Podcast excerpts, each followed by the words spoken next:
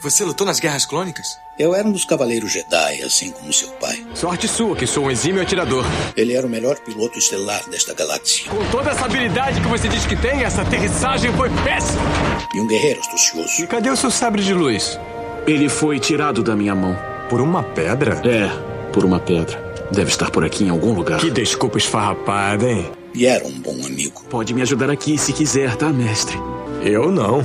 Estou me divertindo muito. Por mais de mil gerações, os Cavaleiros Jedi foram os guardiães da paz e da justiça na Velha República. Nessa guerra, um perigo existe de perdermos quem somos.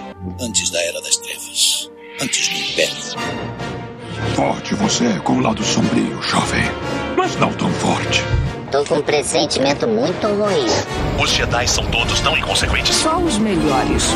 Ah, mas se não é a mulher careca.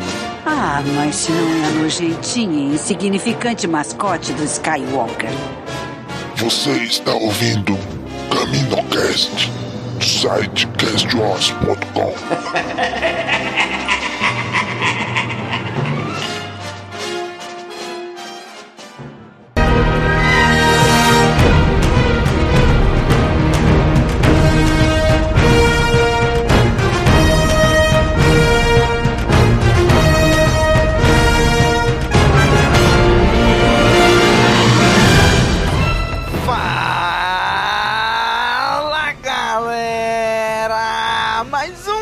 Caminocast começando! Aqui é Domingos e hoje é com a gente a Bia. E aí, Bia? E aí, Domingos, e aí, galera? E eu só tenho uma coisa pra falar. Dave Filoni, entre na minha casa e coma curau com a minha família. Só pra não falar outra coisa. Caraca! Eu pensei que ia cantar Padre Marcelo. Entra na minha casa, entra na minha vida. Entra na minha casa. Entra na minha casa. Mas eu tenho que concordar que Filoni tem essa permissão, sim. Ai, caralho! Pode vir comer curau aqui com a família, hein? Vai mudar aquelas frasezinhas que nossas as mães costumam colocar em cima da casa como uma frase bíblica, vai mudar assim radicalmente. E tá aqui com a gente também o Tenho. E aí, Tenho? É, agora vamos falar sobre o episódio 3, A Vingança dos Siths B. Olha aí, hein? Caraca. Não deixa de total. ser mentira. Lado B da história. Caraca, lembrei aqueles vinil que tinham o lado A, aí virava ao contrário, lado B, né? Vem da história pro outro lado. Foi tão icônico que a escritora de Crepúsculo tá fazendo a versão do Edward agora. teve, teve Crepúsculo A. E agora A gente combinou que ia falar de coisa boa. Então nada de Han Solo, Crepúsculo e BVS nesse episódio. Daqui a pouco J.K. Rowling lança também a visão aí de Draco Malfoy. pra todas. Só pra dele ficar feliz e vai ter referência a Harry Potter sim. Tenho nada contra Harry Potter, não. Só não tenho a favor. E tá aqui com a gente também o Nick. E aí, João? Fala galera, hoje a gente vai falar aqui do episódio 9, que vale o 10, o 11 e o 12 da série aí do The Clone Wars. Não podia deixar passar sem alfinetar. Desculpa, você errou. Quando é verdade, não precisa pedir desculpa, não, Nick. Não tem, não tem desculpa qualquer coisa aqui, não. Desculpa quem gostou, eu sou chato. Muito bem, gente. Hoje reunimos essa galera aqui. Vamos comentar o arco, infelizmente, final de The Clone Wars. Depois de tantos anos, depois de mais de uma década acompanhando essa animação, finalmente tivemos o seu terceiro e último final agora, né? Primeiro acabou na quinta temporada, aí depois, não, vamos relançar aqui, a- vamos lançar a sexta, os episódios perdidos aqui, vai ser o final, e agora o terceiro e último final mesmo agora, né? Ao que aparenta. Esperamos. Que esperamos nada, eu quero que volte, eu tô de luto.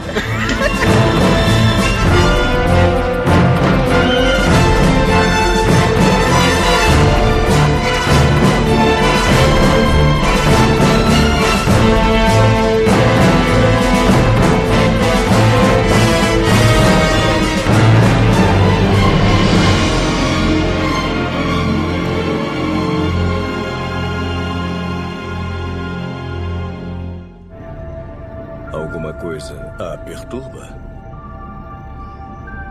Como Jedi, somos treinados como guardiões da paz, não soldados.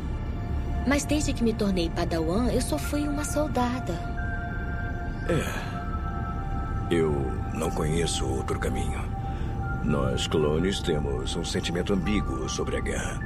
Muitos queriam que ela nunca tivesse acontecido. Mas sem ela, nós, clones, não existiríamos. Bom, talvez algo bom tenha restado de tudo isso. A República não podia querer melhores soldados. E nem eu, um melhor amigo.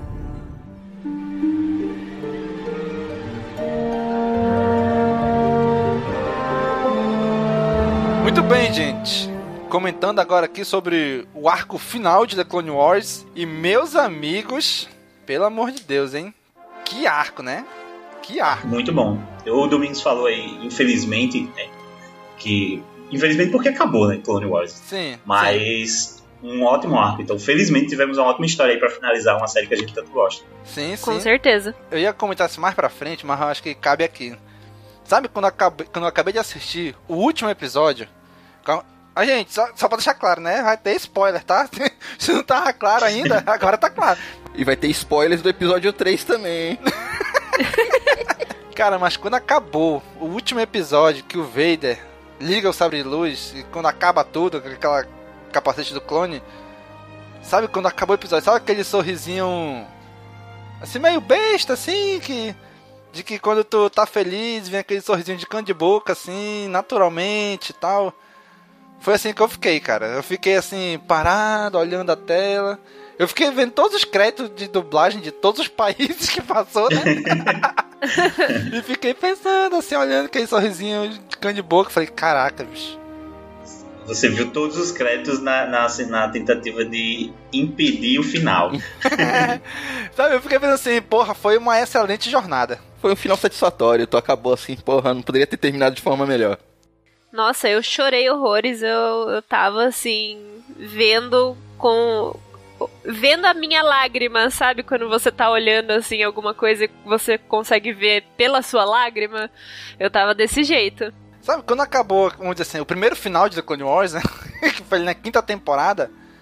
Cara, foi bem, foi bem triste, foi bem melancólico, né? Que termina com a Soca saindo da ordem, ela descendo as escadas do Templo Jedi e acaba o episódio.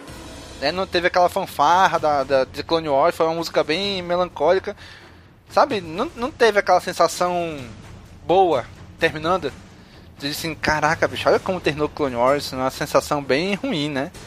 Aí depois volta com aquela sexta temporada que eles lançaram aqueles episódios perdidos. A última, o último arco, se não me engano, é o do Yoda, né? Mesmo assim termina tu, tu tipo, Yoda vendo que a Ordem Jedi tava ruim, tava ruim, ia dar merda e... Caraca, bicho, que merda, né? Também não termina assim uma coisa assim, um sentimento bacana, assim, né? Esse não.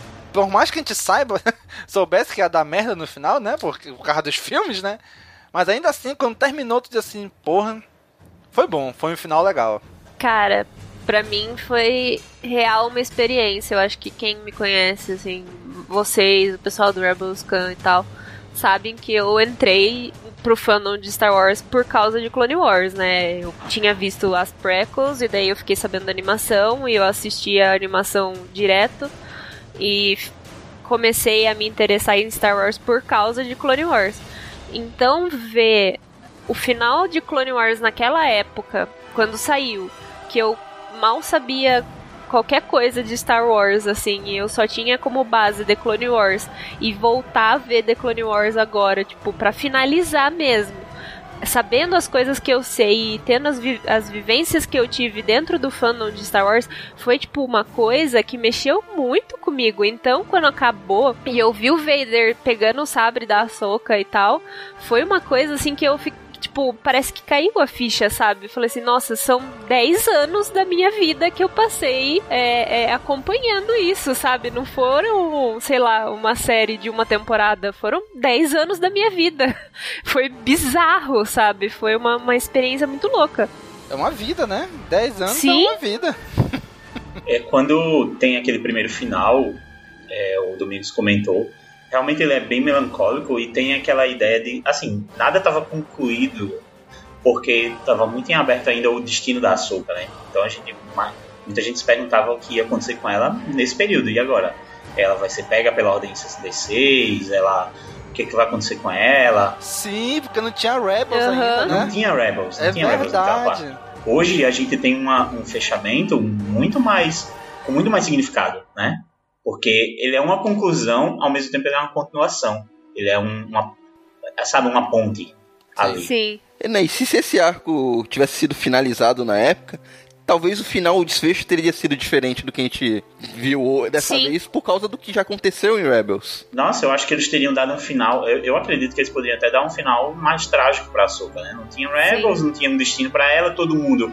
É assim, tinha uma galera muito grande que ficava achando incoerente a Ahsoka existir e tudo mais, que ela tinha que ter morrido com a, com a Ordem 66 e tudo.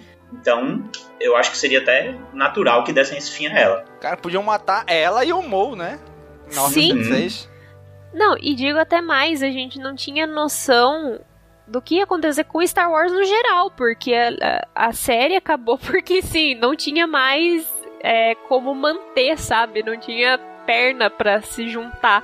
Então a gente tava num período que tava ou tipo compra pela Disney, que a gente na verdade nem sabia que tava rolando, ou acabava Star Wars, sabe?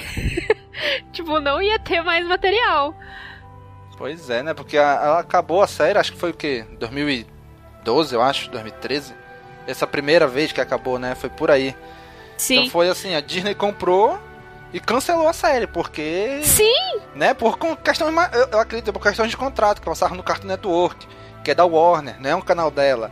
Né, e ela cancelou e já anunciou Rebels, que seria a próxima animação, nos canais dela no Disney XD. Né? Então, tipo, tinha que acabar. Sim. Na visão de empresa, né? Tinha que acabar.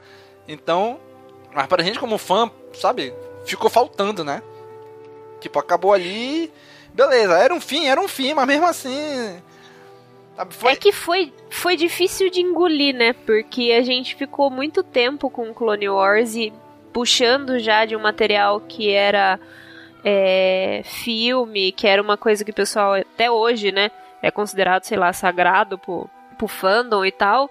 E daí depois vim, tipo, sei lá, não, vai ser uma nova animação, mas vai ser disso, disso, disso, que é totalmente fora do que a gente tá tá acostumado a ver nos últimos anos, sabe? E a série foi cancelada com a gente sabendo que tinha mais histórias a ser contadas. Tanto é que Sim. teve episódios inacabados, teve roteiros que foram transformados em livros, teve em eventos o, com o David Filoni falando, ah não, ia ter o arco do cerco de Mandalore, falando, ficou muita coisa, muito conteúdo que tava pronto para ser transformado em episódios e não foi.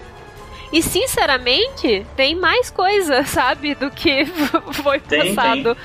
Porque vai, vai, vai sair livro agora das antologias, que são histórias a mais de The Clone Wars, do período das Guerras Clônicas, mas, tipo, são histórias é, separadas. Então vai ter história do Palpatine, vai ter história do Obi-Wan, vai ter história da Sage, até do Cad Bane, sabe? Então A Bia falou de antologia, eu ia falar justamente isso, de que Clone Wars, eu, eu acredito, assim, na, na, no meu ver, que Clone Wars tem um formato perfeito de uma série.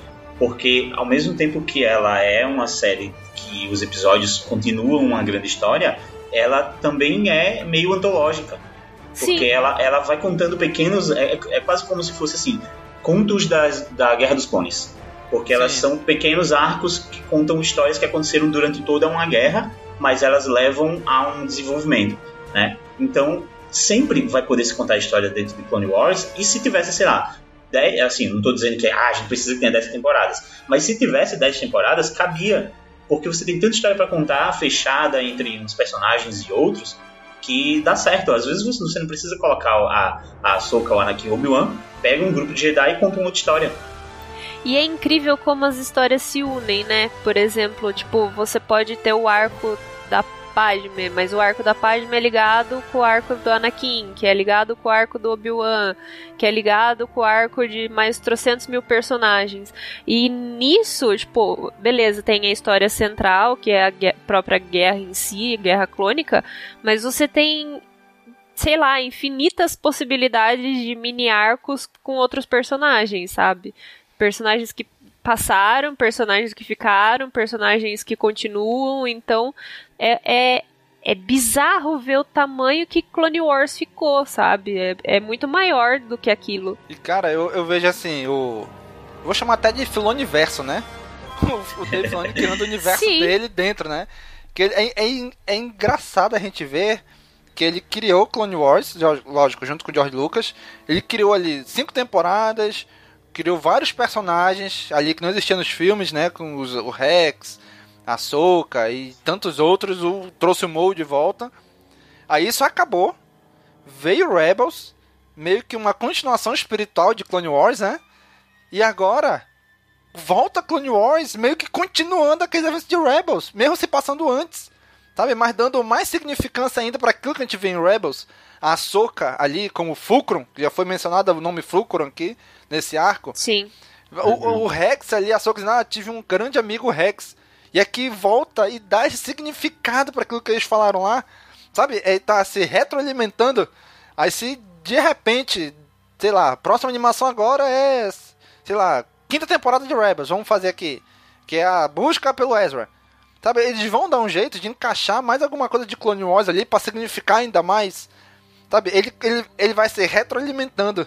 Isso que você falou de que é é um conceito que eu não tinha pensado nisso e é muito incrível de Clone Wars se passar antes de Rebels e essa temporada parecer uma continuação de alguma forma. É muito Sim. estranho. De Rebels até. Sim. É muito, muito, muito estranho e muito legal que eles consigam fazer isso. E ouso dizer que, lógico que a gente não sabe quase nada, mas pelo que a gente tem de boato, ouso dizer que Mandalorian pode ser também uma Caraca, perna, Exato. uma perna desse filoniverso, Exatamente. porque Pô, mas tá muito se encaminhando pra isso, né? tudo tá se encaminhando pra isso. O Wolf está lá, né? Exatamente.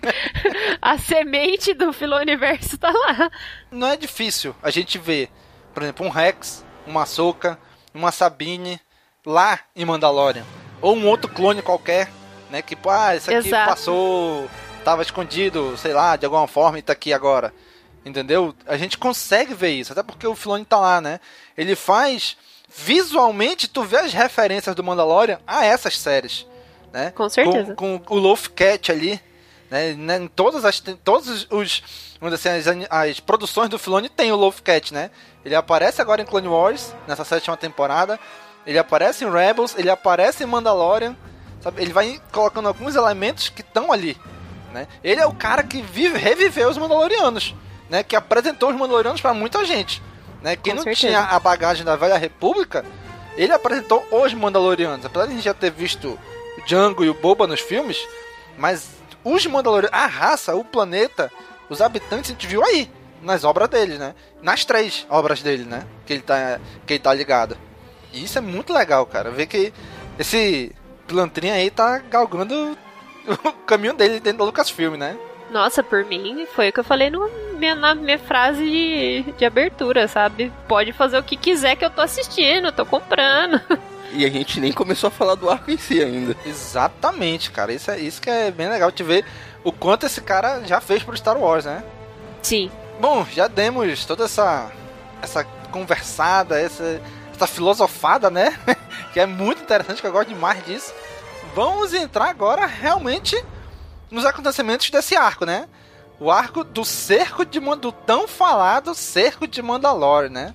É muito reducionista chamar esse arco de cerco de Mandalorian. Isso daí é, é o primeiro episódio e metade do segundo só. É, ele, precisa, ele precisava ter um nome, né? E nenhum é. episódio se chama Cerco de Mandalorian. É, o papel final, assim, é, o plano de fundo é o Cerco do Mandalorian, né? Mas é claro que a gente desenvolveu aqui várias coisas dentro do universo de Clone Wars. né? E esse eu acho que é o episódio mais longo de toda a série, né? Sim. Teve quase 30 episódios são minutos. bem mais longos. Sim. Eu acho que assim, o, o cerco é o cerne, né, de- dessa coisa assim, porque tipo, começa, beleza, tem Bad Batch e tal, mas tudo leva pro cerco de Mandalore e é o, o digamos assim, é o meio, mas que é o começo e que é o fim, sabe? Exatamente, cara. E é engraçado que o episódio já começa diferente, né? Ele começa com aquela a logo da Lucasfilm, né? Aquela logo é até meio meio vintage, eu acho, né? Meio retrô assim. Sim, é maravilhoso. Só aquele do- dos primeiros da- das primeiras versões que saiu no cinema era assim, né? A Lucasfilm Limited Production. Achei bem legal, cara. Aí vem o logo vermelho, né? E não tem aquela famosa frasezinha que sempre tem de início, né? De, de cada episódio. Nesse Sim. arco, nenhum dos episódios tem. E desse arco, só esse tem aquele resumozinho que ele faz no início do episódio, né? Do, do narrador. Está acontecendo, cerca de não sei o que, não sei o que. Ele só faz esse resumo no primeiro. Mas para dar uma ideia de que os quatro episódios são uma única coisa mesmo, assim. Sim. É, Sim. não sei se vocês tiveram essa impressão. Eu, quando assisti, deu a impressão que fosse. Que nem foi o primeiro filme que foi pro cinema. Exato, era isso que eu ia comentar. Exatamente. Isso aqui poderia ser um filme também. Podia, podia. Eles poderiam ter lançado como aqueles, aqueles primeiros episódios de Rebels, né? Também. Sim, cara. Coloca, alguém coloca no Premiere e junta aí. Porra, aí sim, hein? Quero na minha mesa. Versão estendida, que é os três episódios junto. Caraca, ei, vai ficar muito show, né? Isso como um filme. Nossa, ia ficar sensacional. A Logo Vermelho, ela tinha aparecido também lá quando o Maul voltou, né? Exatamente. Sempre quando dá merda, aparece a logo vermelho. Exato. É. Bicho, quando começa o Clone Wars, que aparece logo vermelho, tu diz, ih, rapaz. É tipo o plantão da Globo, quando entra. É a logo vermelho do Clone Wars. Sim. Mas na época do Clone Wars teve uma outra coisa que aconteceu também. Acho que teve uma vez que a Logo mudou, eu acho, pra azul. Se eu não me engano, foi no arco daquele aquele arco dos droids. É, teve uma que mudou pra. Não lembro qual arco foi, eu lembro que realmente teve uma vez que o logo ficou É, eu azul. também não lembro exatamente o significado, nem nada, mas o vermelho realmente, quando começou aqui, você já sente aquela mesma coisa. Não foi no arco do Yoda? O logo azul foi no arco dos droids, na quarta temporada. Ah, lá, viu? O Nick tava certo. Na quarta temporada. Antes do logo vermelho, que foi o episódio do Retorno do Mal. É, eu lembro que tinha mudado uma vez a cor, que eu fiquei tipo, oxe, por que mudou a cor? Não sei exatamente o significado. E quando mudou pro vermelho, assim, tipo, eita. Pois é, cara. Aí o episódio, quando ele começa, ele mostra os Jedi, os que morrem na Vingança dos Sith, onde eles estão no filme, né? Mostra ela já lá na Inflelúcia, mostra já o, o Plo Koon na nave, onde ele vai ser abatido, que vai acertar uma ponte, Eu já tava chorando ali. né? Quando ele começou a aparecer, eu falei, caraca, bicho! Já estamos no episódio 3 já. Na hora que apareceu a Ayla lá, eu já tava assim, ai meu Deus, ela vai morrer. Não, e aparece a, a, a, a Depa Bilaba também com o Kane. Sim! Sim, aparece o Ken. Caramba, que, que eu, assim, eu pausei assim pra, pra ver quem tava. Claro que eu não, eu não passei o olho e vendo assim, tipo, ah, ali a Depa, não. Eu, nessa cena que começou a mostrar cada um em seu. onde estava na hora da, da Ordem 66, aí eu fui pa, pausando cena por cena. Eu disse, não, boy, não acredito que isso tá acontecendo. Estão preparando a gente aqui. Não, cara, esse, esse, todo esse momento foi tipo aquele meme antes da desgraça acontecer, momentos É, antes da desgraça total, acontecer. Total. Toda vez que eu via passando assim entre eles, eu falei assim, putz, saber que eles vão morrer, tipo, logo em seguida. Ai, Tipo, a gente tem essa bagagem do que acontece depois, né? Mas, tipo, como é que, o que que aconteceu pra chegar ali? É o que a gente descobre aqui agora, né? E, cara, é bem legal. Eu- acho bem legal isso, quando histórias de mídias diferentes se conectam. Isso me fascina demais, né?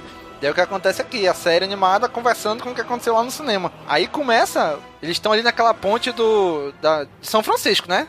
Deram, deram uma, uma miguelada, mas é aquela ponte, a ponte, Gold- a ponte. Gold Gate. Ali Sim. onde o planeta dos macacos, onde os macacos passam, onde várias. onde o Godzilla derruba. sim, É, tem- total. É aquela ponte, é a ponte Golden- Golden Gate aí, onde eles estão. Aí o, o, o Obi-Wan chega ali, né, fazendo todo um show-off ali pra salvar o Cold, né?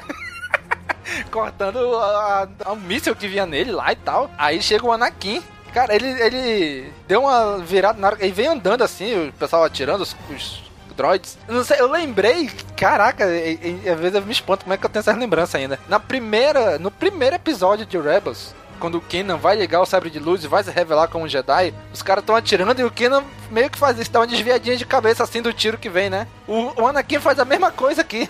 dá um tiro, ele só. ó, ó, só uma desviadinha pro lado da cabeça assim, pro tiro passar, que ué, nada demais. Não, e fizeram uma um paralelo dessa cena com o, o Luke no episódio Total. 8. Total, É total. igual. Igual. Eu fiquei assim, chocada quando eu vi. E mais- Eu, eu também pensei isso na hora que eu vi, né? Eles estão ali escondidos, atrás dos escombros, como tava a resistência escondida dentro daquela base, e de repente chega o Sim. Luke e vai andando. Assim como o Anakin faz. Ele vai andando, todo mundo Se para, vira né? pra ele, aí todo mundo aponta pra ele, igualzinho como fizeram com o Luke. Eu falei, Sim. caraca, bicho, então recriaram a cena do episódio 8 aqui, né? Aí teve uma cena cortada que tava o, Obi-Wan escondido lá atrás. Que ousadia desse filho da puta. legal justamente essa, essa relação do, do Anakin e Obi-Wan nessa cena. Os diálogos deles, assim. Tá Sim. muito com o pé já no, no- na vingança dos Siths. Sim. Cara, eles estão com um atrito desde o primeiro episódio dessa, dessa temporada, dessa última temporada. É, é, é um negócio que, que você fala, gente. A gente sabe que vai dar merda, mas você fica Aham. tipo, cara, vai dar muita merda. Eles estão com uns comentários assim, um com o outro, que tipo, quem tiver do lado deve ficar mega desconfortável, né? Sim, Eles ficam comentando e os Jedi, tipo, pô, tá rolando uma parada. o Rex tava assim, cara, eu não Sorriso posso ficar te né, Rex? ajudando. Eu não posso ficar te ajudando e, tipo, escondendo as coisas, sabe? E depois disso, o Anakin dá toda uma miguelada, né? Hein? Não, não atirem, eu me rendo, eu me rendo. Aí começa a enrolar, bicho. Enrolar, falar, falar. Pro droid, do droid trágico aparecer, né? Eu falei, caraca, gente, o que, que ele tá falando aí? E depois mostra qual era o plano dele, né? o R2 embaixo da ponte. E o pessoal embaixo, assim, tipo, pelo amor de Deus, vai logo.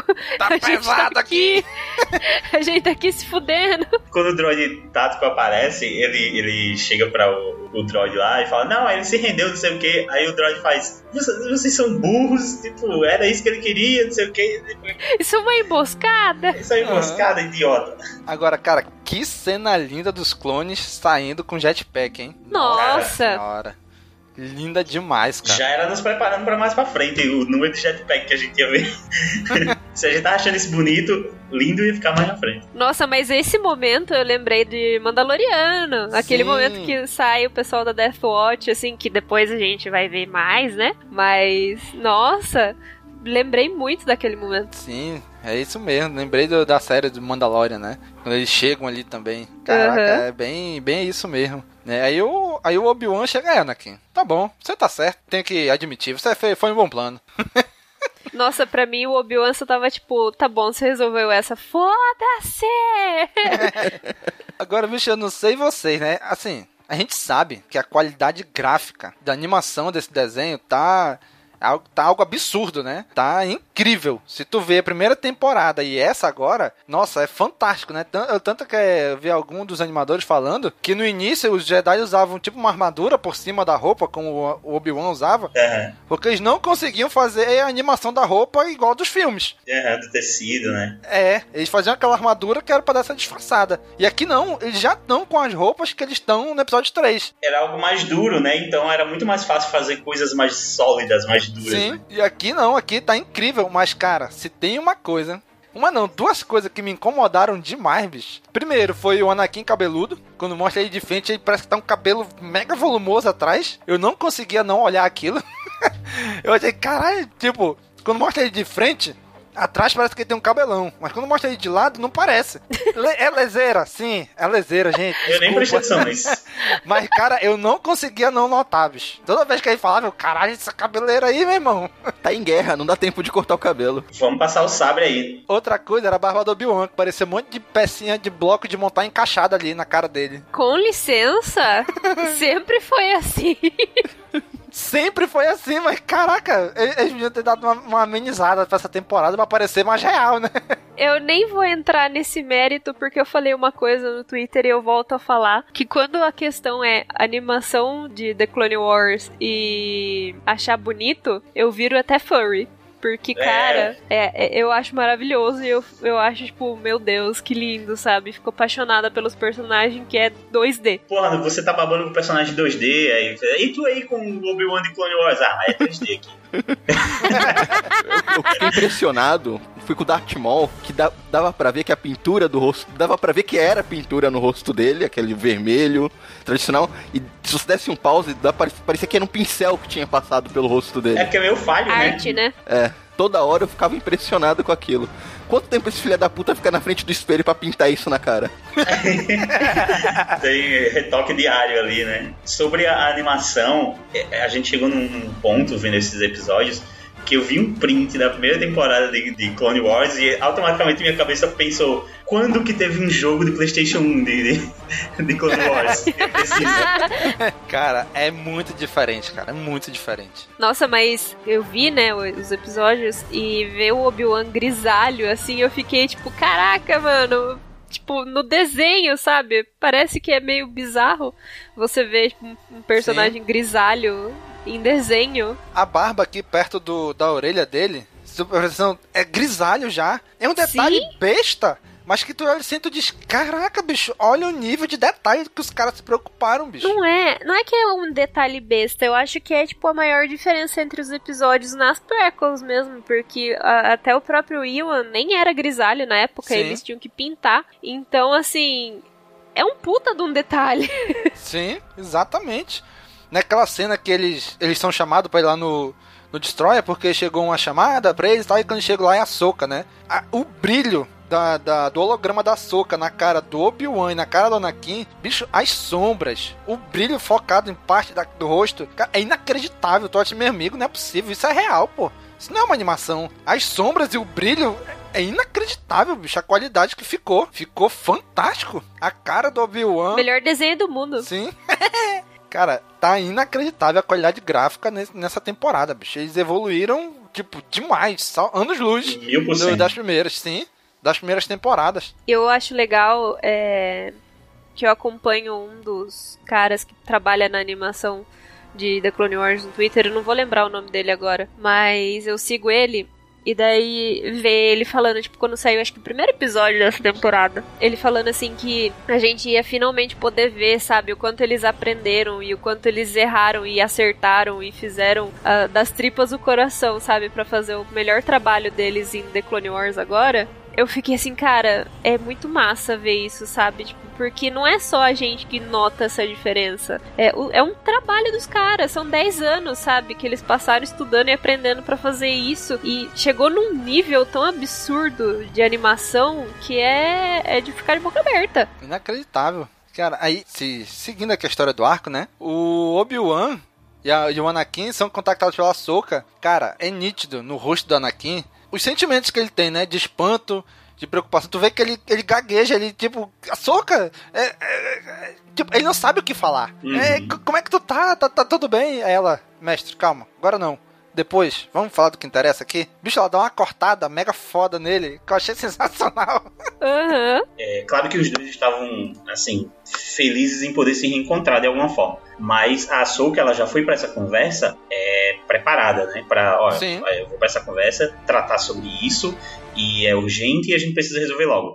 O Anakin foi pego de surpresa, né? Então, Sim. ele ficou realmente abalado ali. Tipo, o que aquela visita, aquela transmissão queria dizer? Então, ele já veio mil coisas na cabeça dele. É claro que para ele ainda existia ali, sei lá, uma esperança de que aquela transmissão fosse alguma espécie de retorno dela. E tanto que quando ela chega no destroyer deles com os Mandalorianos, tem uma cena que vai mostrando, dando close em cada um, né?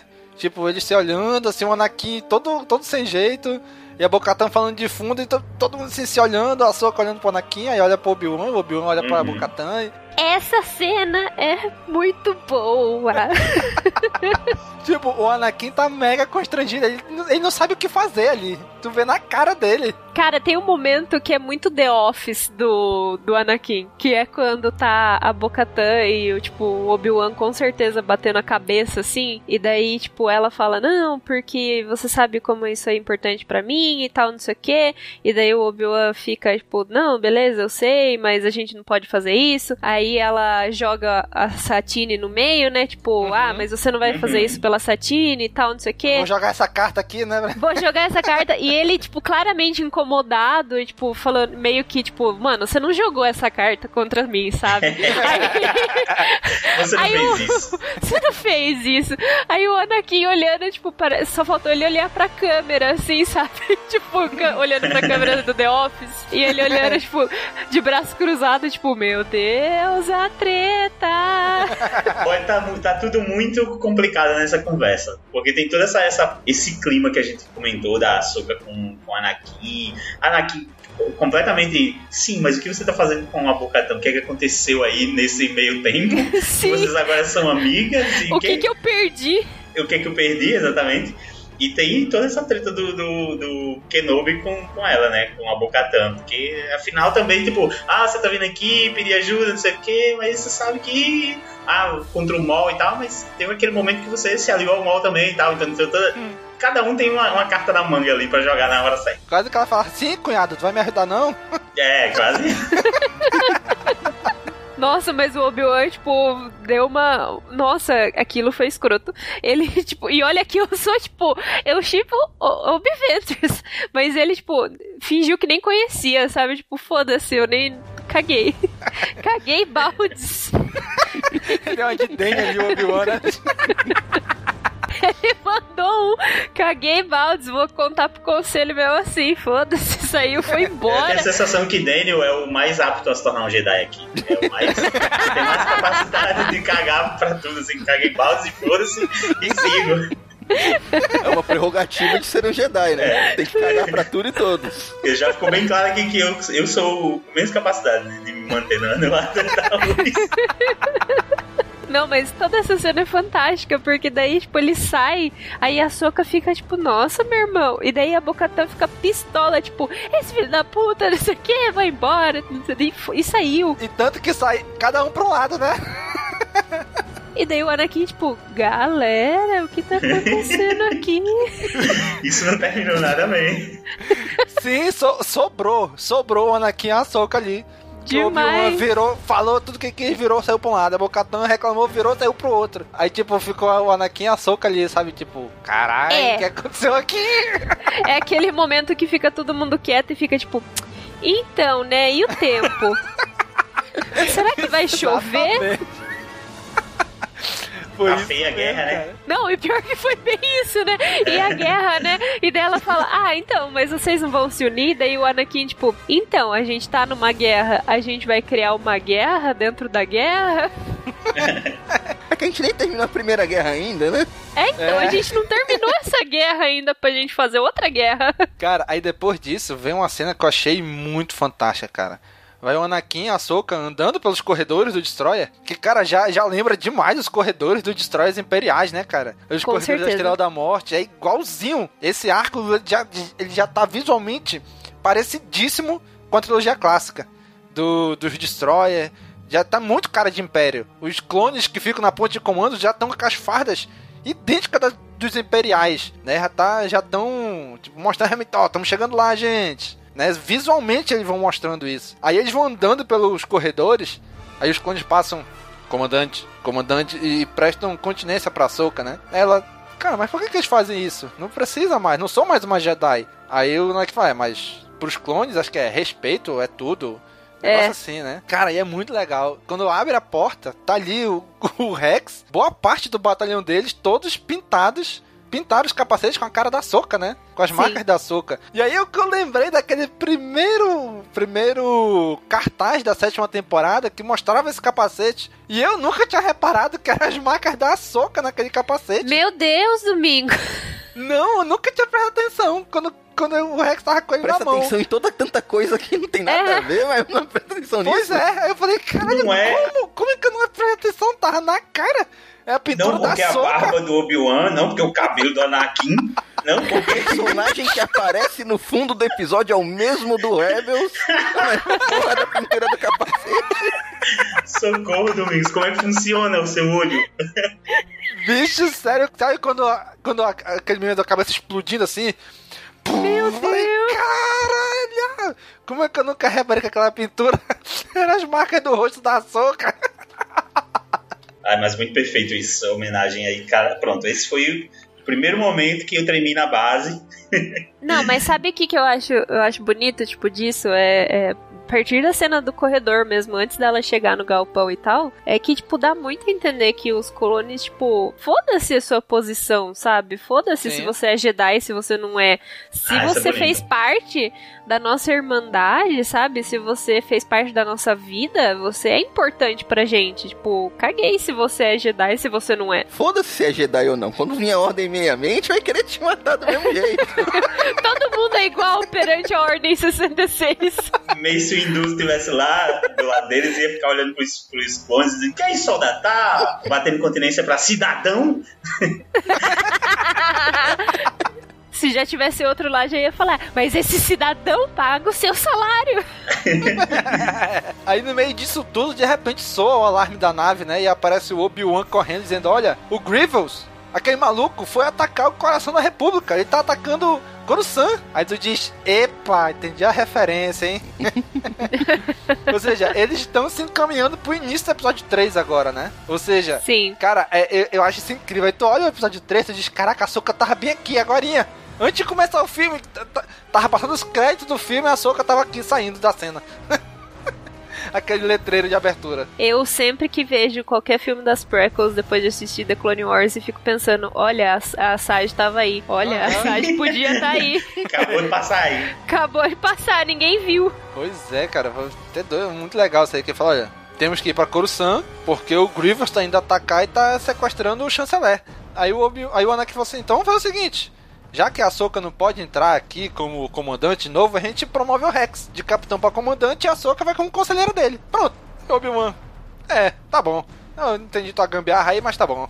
Se safou, não? E aí ele dá e devolve pra Soka o sabre de luz dela, né? Que ele modificou. Eu já fico imaginando. O Anakin, ó, vou pegar aqui o sabre da Soka. Eu vou abrir aqui o sabre da Soka. Esse, esse cristal aqui, quero mais não, joga fora. Pega outro cristal azul, vou botar aqui no lugar desse amarelo, desse verde. Vou fechar. É, agora sim, então sabre de luz legal.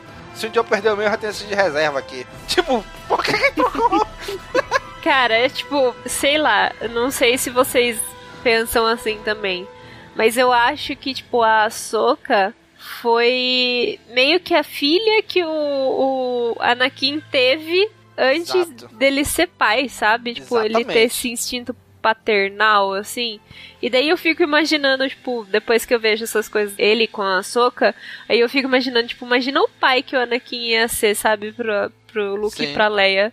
E daí dói meu coração e eu fico triste. Exatamente, cara. mesmo. Ele, quando começou a treinar a Soca, a gente lembra aquela, naqueles trajes meio de funkeira dela, né? Tipo, ele olhava pra ela no início e quando no final do, do filme do Clone Wars, tu vê que ele já começa a ter um olhar pra ela diferente, um olhar realmente desse de paterno, né? Sim. É, é um olhar mais diferente, assim, não é como qualquer outro Jedi que é só tô treinando mais um padawan aqui pronto. Não, ele se, ele se envolve, ele se doa mesmo pra ela, né? Eu acho que é diferente, por exemplo, da relação Obi-Wan e Anakin, porque o Obi-Wan era muito novo, né? Não que o Anakin Sim. não, não tenha, não, não fosse, mas o Obi-Wan era muito novo, então eu acho que ele era mais o irmão mais velho do Anakin do que essa figura paterna que o Anakin é pra, pra Ahsoka, sabe? O, Obi-Wan, ele pegou o Anakin pra treinar porque ele prometeu pro Qui-Gon no, no, no momento da morte dele, né? Tipo, ele não queria treinar. Apesar de que o Anakin também não queria treinar a Soka, mas são situações diferentes, né? O do Obi-Wan foi mais que um... Ele se, se viu na obrigação de treinar aquele cara lá porque o mestre dele queria. E tanto é que o Obi-Wan tava disposto a sair da Ordem Jedi pra acompanhar o Anakin com o treinamento dele se fosse necessário. Exatamente. Teve THQ, né, do Anakin Obi-Wan, que ele tá, tá, que tá disposto a sair da Ordem pra acompanhar o Anakin, porque foi a promessa que ele fez ao Qui-Gon. Sim, exatamente. No início era mais uma. Ele fazia mais que por obrigação. Com o tempo que foi meio que mudando isso, né? Tanto só, só que é como a Bia falou, né? Tipo, ele se via. O, An- o Obi-Wan olhava pro Anakin como um irmão. Sim. Já o Anakin, ele olhava pra Soka mais como realmente uma figura de pai e filha, né? Ou seja, aí tu, tu tem mais ou menos um vislumbre do que seria o Anakin se ele realmente fosse pai. Se não tivesse acontecido tudo o que aconteceu de Orca 106, virar Darth Vader e tudo, ele teria sido um, um bom pai, né? Ai, eu choro. Fico emotiva. Pois é, cara. Aí eles seguem, né? O Anakin e o Obi-Wan seguem pro episódio 3, né? Seguem pra Vingança dos Sith. Enquanto a Ahsoka segue pra, pra Mandalor, junto com a Bo-Katan e os, e os clones. E a gente começa a ver já alguns personagens que a gente já viu lá em Rebels, né? Como o Gar Saxon, né? Ele já tá aqui Sim. do lado do Almec contra os, os protagonistas, que é a mesma coisa que acontece lá em Rebels, né? Que ele tá do lado do Império. Garsaxon continua bonito, falei. Aí eles começam, cara, é, é incrível, cara, os Mandalorianos. Eu acho incrível. A parte do jetpack, onde eles saem voando, é um jeito totalmente diferente de lutar, né? Sim. Eles voam, eles têm toda um- uma dinâmica diferente a luta deles. E a Ahsoka, o, o Rex, a Ahsoka, foi mal, esqueci de trazer uma mochila jetpack pra ti. Preciso não. Vai ver quem chega primeiro lá no planeta? Cara, isso é muito Anakin, cara. E ela vai e chega primeiro que o Rex lá no, no, no chão do planeta, né? E os Mandalorianos, alguns deles ainda estão ali, com aquele, aqueles chifrezinhos do Mo no capacete deles ainda, né? Que a gente viu lá na, acho que terceira temporada de Clone Wars, né? Essa é a batalha do- do- das armaduras personalizadas, né? Exatamente. As armaduras tunadas. É, dá pra, caramba, vender vários bonequinhos aí. Você vê um bicho passando e cai, esse eu quero, esse eu quero também, esse outro.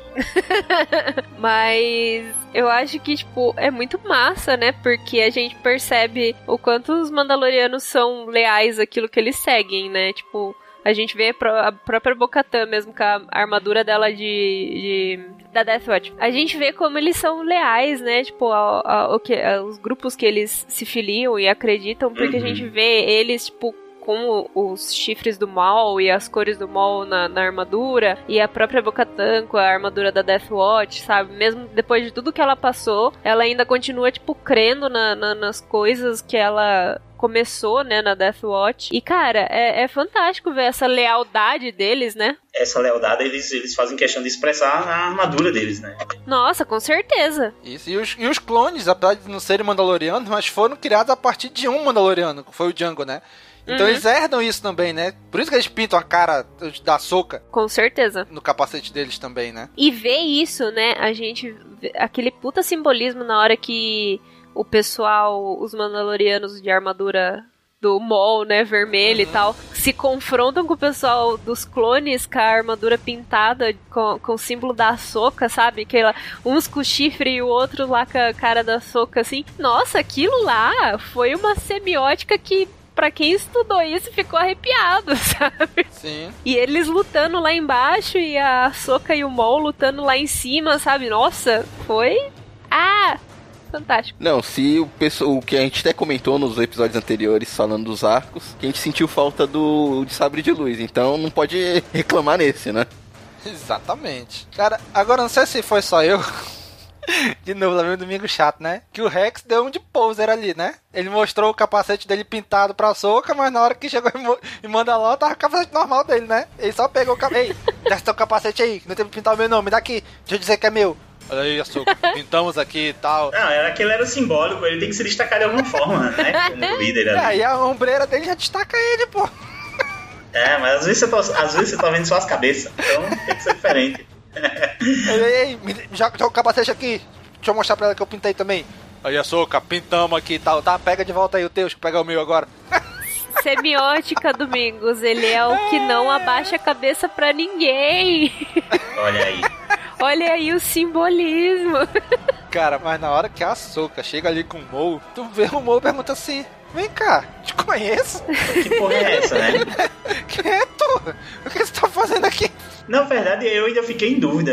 Quando ele, ele faz aquela expressão estranha, eu fiquei tipo, peraí, mas a Ahsoka não tinha se encontrado com o Maul ainda? Eles não tinham... Porque foi tanta, tanta coisa para trás de Clone Wars faz tanto tempo que eu não sabia mais se a Ahsoka e Maul nunca tinham se encontrado, sabe? Não só isso, a gente viu eles se encontrando várias vezes em Rebels, né? Então a gente ficou Sim. assim, ué. É, exatamente a ideia dessa loucura ué. na cabeça da gente. Como assim eles nos conhecem?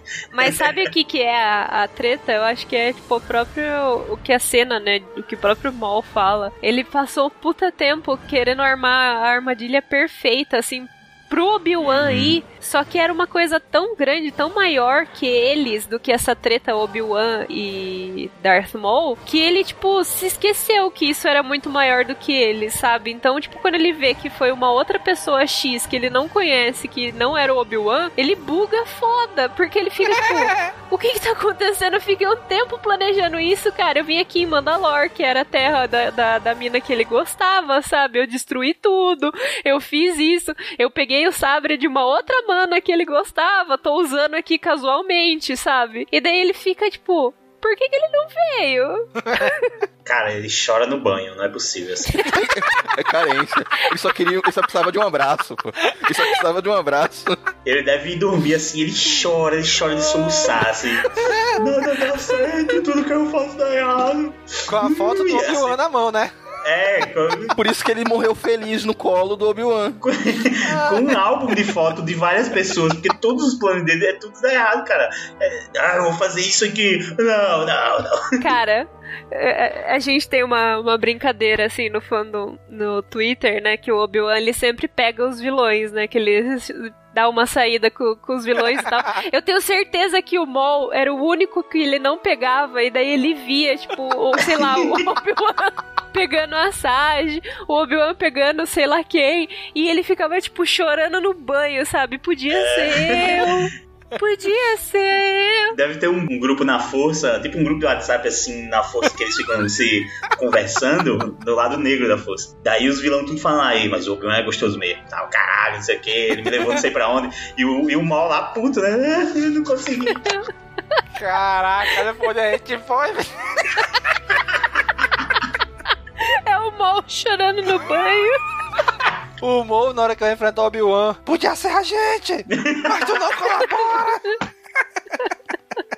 mas, mas seguindo os episódios aqui.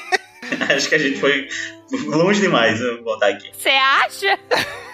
Cara, o Mo, ele olha pra Soca, tipo, quem é tu, cara? Por que, que veio tu? Por que, que não veio o, Obi-Wan? E, e, é mais engraçado, assim, o mais bacana é que mais pra frente ele fala assim: olha, o Obi-Wan, se ele viesse, eu tenho certeza que ia vir com ele o ex-padawan dele, o Anakin. Porque ele diz que ele teve uma visão da força, né? Que o Anakin que ia ser, tipo, o epicentro de tudo, né? Ele diz: opa, então se o Obi-Wan vier e o Anakin vier junto, já dois coelhos com uma cajadada só, né?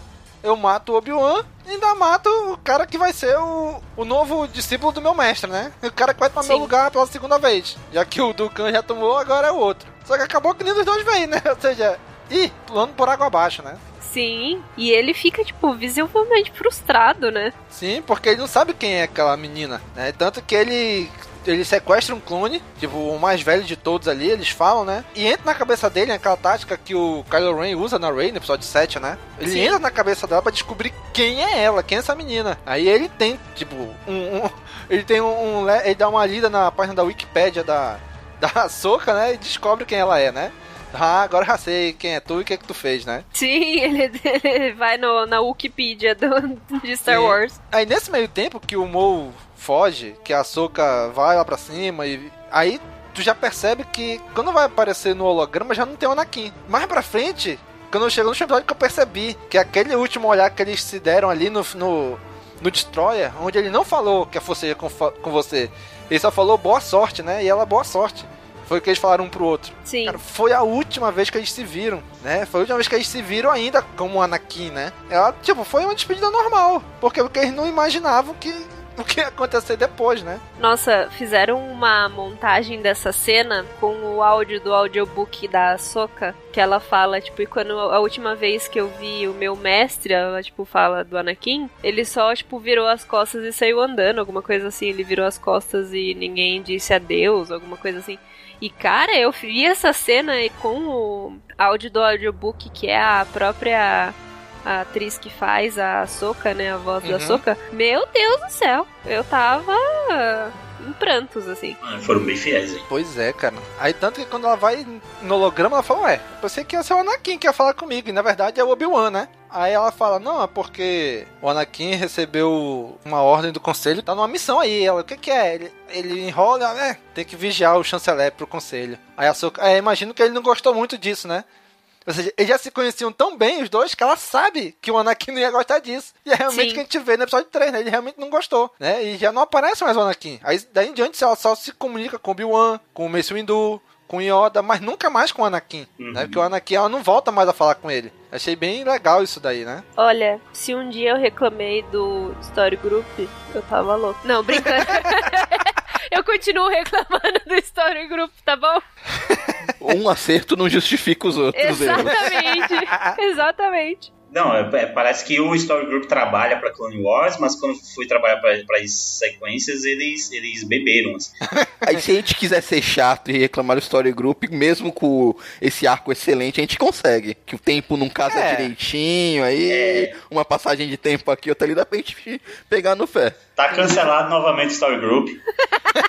tá, alô, central do cancelamento, quero renovar o cancelamento do Story Group. A gente tinha avaliado aqui, mas não, não, não bate. Fizemos uma votação aqui e Continua cancelado. Tá, agora uma coisa que eu ia falar e, e acabou passando. Cara, é, vocês viram que o Darth Maul, ele falou que sonhou com o Anakin e falou pro Garsax, olha, vai matar o Almec. Ele vai contar coisa que não é pra contar. O pessoal vai interrogar ele e vai tirar a informação dele que eles não podem saber. Né? Só que antes do Almec morrer, ele diz pra Soka que o Mo tava querendo atrair também um tal de Skywalker. né? Porque teve um sonho com ele que ia ser o cara do mal e tal, não sei o que, e a Soca descobriu ali, né? E o Almec morre logo em seguida que o Garsaxon mata ele, né? Sim. Cara, e é engraçado que depois, quando ela vai falar com o Mace Windu, tipo, se eles se conversassem mesmo, ele ia dizer assim, olha, o Anakin me contou que ele acha que o Palpatine é o Lorde Sombrio dos Sith. É a Soka e o Mo me disse que ele sonhou que o Skywalker, que o Anakin vai ser o próximo discípulo dele. Teria sido mais fácil resolver essa situação se eles tivessem conversado isso. Com né? certeza, juntavam com dois, né? Né? Mas não. Aí o, o Messi Windu falou: "Ei, posso te falar nada não, rapaz. Tu é cidadão, esse é assunto Jedi. Aí o Rex, velho, tu não falou pra ele, né? Não, não falei não. Mas isso aí já, já evidencia também, é mais pra destacar essa arrogância do, do Mace também, né? Sim. Não só do Mace, dos Jedi, né? Exato. É, dos Jedi em geral. Mas isso aí, ele é o, o supremo, né? Eu acho que num geral e também que, tipo, o Mace, ele é muito irônico, né? Porque uma das primeiras coisas que a própria Soka fala é que, tipo, ela é uma cidadã antes de tudo, né? Na reunião. E daí, Sim. tipo, ele joga esse argumento contra ela, né? Tipo, beleza, você quer fazer parte disso, mas você não vai ficar sabendo porque você é uma cidadã, sabe? Tipo, você não vai. Não, não faz parte do clubinho mais. Mas o Mace Windu sempre teve birra do Anakin. Desde o episódio 1, ele não queria que o Anakin fosse aceito para ser Jedi. Foi aceito contra a vontade dele e sempre teve birra do Anakin. Isso sempre teve mesmo. E eu acho que essa birra se estendeu um pouco pra Padawan dele. Sim, sim, com certeza. E cara, e aquela cena que o Darth Maul fala com onde assim, meio que os líderes do crime, né? Que ele fala ali com o cara do Sol Negro, fala com, acho que é do Pike. E Sim. aparece ali no canto o Dryden Voice, né? Do filme do Han Solo, né? Sim! Tu diz assim, caraca, olha só como esses caras ligaram tudo. As referências. Tava indo tão bem até fazer referência de filme merda. ah, veio bem. Os caras me obrigando a ver solo já. Os caras vão entrar é. armado na minha casa já. Vejo, vejo de novo, filme bom. Filme bonito, filme bem feito.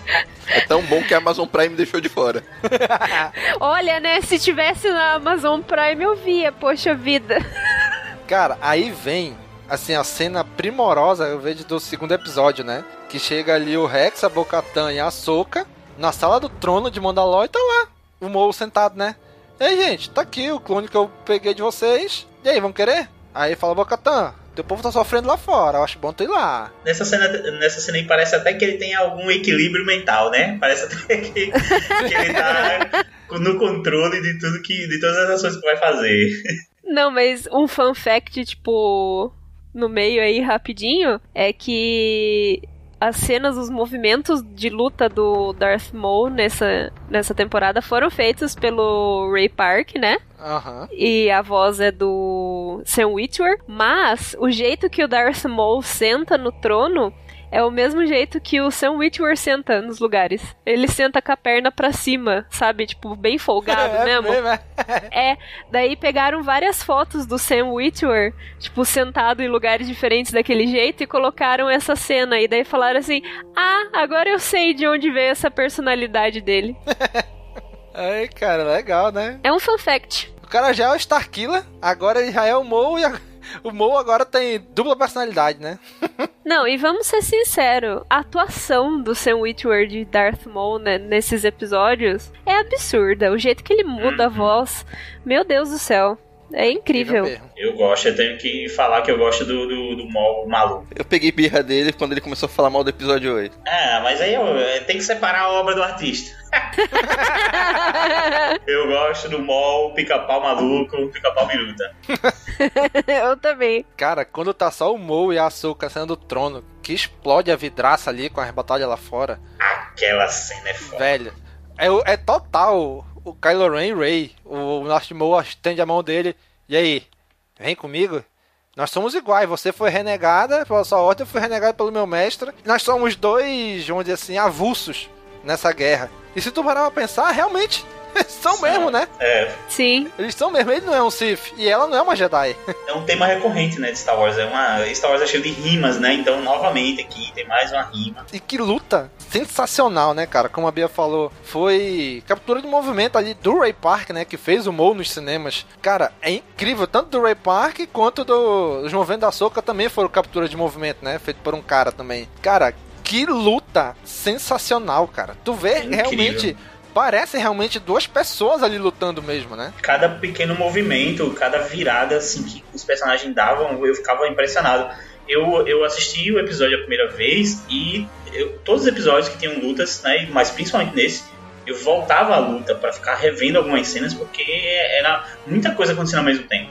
Um tá dando um golpe, o outro tá, tá esquivando enquanto tá preparando o próximo golpe, é tudo muito bem feito, muito bonito. Cara, eu acho que a partir daquele momento da sala do trono que os vidros explodem e fica meio câmera lenta, mas não é um câmera lenta, tipo, 100%. Sim. Eu acho que a partir daquele momento, tipo, meu corpo inteiro arrepiou e eu só fui acalmar na hora que acabou a treta que o, tipo, Darth Maul tava entrando preso na nave, sabe? Porque eu achei toda aquela sequência, assim, absurda. Absurda de, de, bonita, sabe? Tanto as tropas quanto só a Soca lutando com o Darth Maul. Que eles estão lutando ali em cima, tipo. Como fosse um teto de um ginásio, assim, né? De, de esporte. Uhum. Na, naquelas artes ali. Cara, e tu vê que o Maul, ele é um, um lutador de sabre de luz mais habilidoso que a Soca, né? Porque imagina o quanto ele deve ter sofrido com o Palpatine pra aprender a, a lutar com sabre de luz, né? Aquela peia que ele leva. E a Soca um tempo sem lutar também, né? Sim. Ela, não tá, ela tava sem o sabre dela, né? Tava. Ela, o Anakin que devolveu. E eles lutando ali e o, e o Mo facilmente derrotaria ela. Só que ele se achou tão melhor que ela que ele acabou caindo na, na velha questão da arrogância, né? Ela derrotou. Quem derrotou o Mo, na verdade, foi a arrogância dele, né? Ele achou que a Soca nunca venceria ele. Ele derruba um sabre de luz dela, derruba o outro. Aí ele, só ele com sabre de luz, corta parte da arte que a Soka tá e diz assim, meu irmão, acabou. O que, que a Soka vai fazer agora, né? Ele ainda pula pro outro lado, quando ele se ele corta, já era. Mas não, né? A Soka conseguiu ali, no, na, na lábia, enganar ele e conseguiu derrotar ele, né? Ele caiu e ela usou a força e o pessoal, os Mandalorianos e os clones prenderam ele, né? Então, na verdade, quem derrotou o Mo ali foi a arrogância dele, né? E que cena! Que cena incrível! E ele chega a implorar, né? Que, que matem logo ele, algo assim. Só faltou naquela cena a Soca soltar um. Acabou mal. Eu tenho um terreno alto. Mas, isso. gente, gente, nessa hora eu vi também outra coisa que o pessoal da internet fez. O pessoal da internet tá, tá, tá, tá foda. Eles uniram as cenas e dá para você escutar como se fosse um eco nessa luta do Mol com a Soca o, a luta do Obi-Wan com o Anakin. É tipo, você meio que encaixa, sabe, as duas. Uhum. E cara, eu fiquei assim, meu Deus, a mente que teve que, que fazer isso, sabe? Como, como que uniram. Mas a, aquele momento que o Darth Maul, tipo, implora para deixar ele morrer, porque, tipo, ele sabe que a treta vai ficar muito pior, eu fiquei assim, chocada, porque a voz dele muda e o desespero que ele passa, você fica nervoso pelo Darth Maul e você, e, e você já tá com raiva dele. Esse trabalho dessa temporada de Clone Wars, principalmente esse último arco, é primoroso demais, né, cara? Tu vê que os caras tiveram mínimos detalhes. Aí eu lembrei, acho que logo na época que saiu o filme do Han Solo, mostrou o Ray Park treinando, malhando, se exercitando, todo mundo achava, ah, ele vai fazer alguma coisa, e depois, ah, foi pra Solo que ele fez. Na verdade, não, eu acho que ele fez foi pra Clone Wars, né? Porque Solo ele não fez nada. Só fez puxar o sábio, levantou, falou, sentou, acabou. Solo que ele fez todos esses movimentos pra lá, pra cá, e pula, e solta, e pirueta, e não sei o que. Então eu acho que ele tava treinando, era pra Clone Wars aquilo. E não pra solo, como o pessoal pensou na época, né? Sim. Uhum. E aí, camuflaram. Olha aí, ele deu um spoiler sem dar um spoiler, né? e aí vem a, aquela cena do holograma. Cara, eles recriaram a mesma cena do episódio 3. Né, que tá a Ayla, o Kiadmund, o Yoda e o Mace Windu conversando. Cara, eu não sei vocês, mas quando terminou esse arco, né, quando terminou esse, esse episódio, o terceiro, eu fui reassistir o episódio 3, A Vingança dos Sith. Porque me remeteu tanto, falei, cara, vou ver. E quando chegou nessa cena no filme, eu falei: caraca, esses bichos recriaram o mesmo diálogo do filme na animação. Eles levaram uma cena do filme pra animação.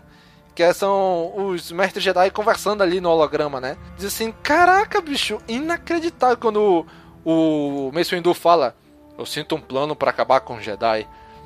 Tem toda a cena do episódio 3. Aí quando acaba a cena do episódio 3, Aí eles dão uma continuação aqui, né? Abre a porta, a Soka entra na sala onde tá o holograma, que tá só os hologramas do Jedi ali, Sabe lá por quê? Aí a Soca entra e conversa com eles, né? Ou seja, eles deram. A versão, fizeram uma versão estendida da cena do filme, né? Sim. Eu achei isso sensacional, cara. Que aí é quando ele fala, ela fala, ah, eu sou uma cidadã. E o que tá acontecendo? E eu me sinto, não, isso aqui não é pra uma cidadã, é assunto Jedi e tal. Ou seja, eles estenderam a cena do filme. Próxima vez que o episódio 3 for sair em alguma mídia física, tem que vir como bônus esse episódio. é, esse, esse tem, tem mesmo. Cara, e logo em seguida vem o Mo preso. Irmão, num caixão para usuários da força. Com ódio nos olhos. O olhar dele. Silêncio dos inocentes, feelings. Sim, é. Bicho, aquele negócio lá, e daí, tipo. Na verdade, nesses três episódios, tiveram várias referências aqui, tipo, a Satine teria sido uma boa líder se ela não fosse tão restrita com algumas coisas, sabe? E a, a gente até brinca que, tipo, ela é uma muito aquela mulher branca, loira, média americana, sabe? Tipo, Sim. que aponta o dedo na cara dos outros e fala assim, eu vou falar com o seu gerente, sabe? É muito assim, mas eu adorei que, tipo, nos três episódios a, a Soka sempre lembra a Bocatan, tipo, falando assim, nossa, você é totalmente o oposto da sua irmã, né? E daí ela fala, e ela fica meio quieta, tipo, não sabe se isso é bom ou se é ruim. E daí quando prendem o Mo e o Mo tá na... Ela fala que é o último, né? É literalmente Sim. o último daquele Vault lá, eu não sei o nome que seria disso, que tinha, que eles guardaram. Eu fiquei assim, gente, é literalmente, tipo, a, a, o último pedaço que tinha de Mandalor como era antes, sabe? Cara, eu não sei vocês, mas nessa hora que eles estão saindo, que a Soka vai entrando na nave, a mulher que fica lá da Bocatã é a mãe da Sabine? É, é a Ursa Run. Caraca, quando eu olhei o episódio, eu fiquei olhando, rapaz, parece a mãe da Sabine, bicho, será que é ela, ela mesmo? Caraca, é ela. olha aí. a própria. Tá tudo ligado. Caraca, eu não tinha certeza não, mas quando eu olhei assim, falei, rapaz, parece a mãe da Sabine, essa mulher. É, como é o nome dela? Não sei o que, Rain, né? Ursa. Ursa. E é legal porque aí é a última vez que tu vê que o Açoka tá indo embora do planeta e ela fala assim, olha, teu povo precisa de ti. E lá em Rebels a gente vê que realmente ela se tornou uma líder do povo, a Bocatan, né? Ou seja, elas não se veem mais agora, mas ela já diz algo do futuro que a gente já sabe, né? E é, e é muito legal isso, né? Essa, essas conexões que eles fazem do Filoniverso, universo, né? Cara, teu povo precisa de ti, tu vai ser uma boa líder, tenho certeza, hein? Inclusive, daqui a alguns anos tu vai ganhar um sabre negro. Escuta o que eu tô te dizendo. e ainda vou te dizer mais, é da filha dela, dessa daqui que tá do teu lado, hein? e aí eles vão embora de Mandalore, com o Mo preso nesse caixão, que nessa hora que o Mo, cara, no olhar dele tu vê a raiva. E as duas vezes que foca o olhar dele, ele fecha assim, né? Tipo, eu falei, caraca, esse bicho vai estar tá fechando para concentrar e usar força para explodir tudo, né? Mas não, ele realmente tá preso, né? Não tem como ele fugir dali. É, a gente vê que é um, é um caixão preparado para prender o usuário da força, né? Então. Sim. Ele não tem muita chance ali, né? Aí eles entram no destroyer deles, né? E o Mo ali dentro, e tipo, eu, caraca, eu, eu tava vendo a hora do Mo explodir pra sair dali. E realmente não tem. Aí eu lembro daquele. de uma cena quando Kenan tava treinando a Sabine pra usar o sabre negro, que eles falam sobre as guerras entre os Mandalorianos e os Jedi, né? Tu diz assim, caraca, então quer dizer que esse caixão aqui é resquício dessa guerra lá atrás que a gente não, não viu ainda no cânone, né? Sim. Eu falei, caraca, bicho, olha só. Tipo, eles vão plantando alguns elementozinhos para quem sabe na, mais no futuro contar essa história, né? Como é que foi essa guerra entre os Mandalorianos e os Jedi, né? E aí, meu irmão, aí começa a, a desandar tudo, né? Que aí é que eles estão no hiperespaço, aí vai acontecer a Ordem 66, né? Só que antes disso, tem uma cena lindíssima da Soka e do Rex olhando o hiperespaço, né? Aí ele fala assim, olha, não, a guerra... Não era, não era legal ter a guerra. Mas por outro lado, se não houvesse a guerra, nós clones não existiríamos. Aí a Soka Pra você ver, até de coisas ruins vem coisas boas, como vocês, os clones. A República ganhou um exército de soldados leais e eu ganhei um amigo, né? Ela fala para ele, né? Esse momento foi tudo. É, aquele famoso tirar algo de bom de uma coisa ruim, né? E o que deixa essa cena ainda mais, vamos dizer assim, pesada é porque logo em seguida chega um outro clonista comandante. Tá tendo uma transmissão do, do chanceler aqui. Aí ele, e aí, Açúcar, vamos lá assistir? Ele, não, não, vai lá, pode ir lá, eu vou ficar aqui. E, e é o, o Palpatine dando a Ordem 66, né? E a Ahsoka sentindo na força a queda do Anakin, né? Sim. Cara, ela, ela escuta todos aquelas, aquele diálogo que tem lá do Palpatine com o Hindu e o Anakin, né? Cara, que cena, velho, que cena. Cara, é, na hora que ela fala assim, não, pode ir e tal, não sei o quê, eu, eu fiquei muito com aquele sentimento, tipo, vai dar merda, vai dar merda, vai dar... É porque, nossa, na hora que ele foi, eu falei assim, ele não vai voltar do jeito que ele foi, sabe? Tipo, não vai ser como era antes. Vai dar ruim. E eu fiquei nervosa. Cara, e se tu prestar atenção, a música nessa trilha, nessa cena, ela te, ela te causa isso. Quando Sim. começa a terminar a conversa, a trilha vai ficando sombria. Aí tu diz, cara, aí mostra o Mo. Aí Mo abre o olho assim, tipo, ele percebeu o que tá acontecendo agora também.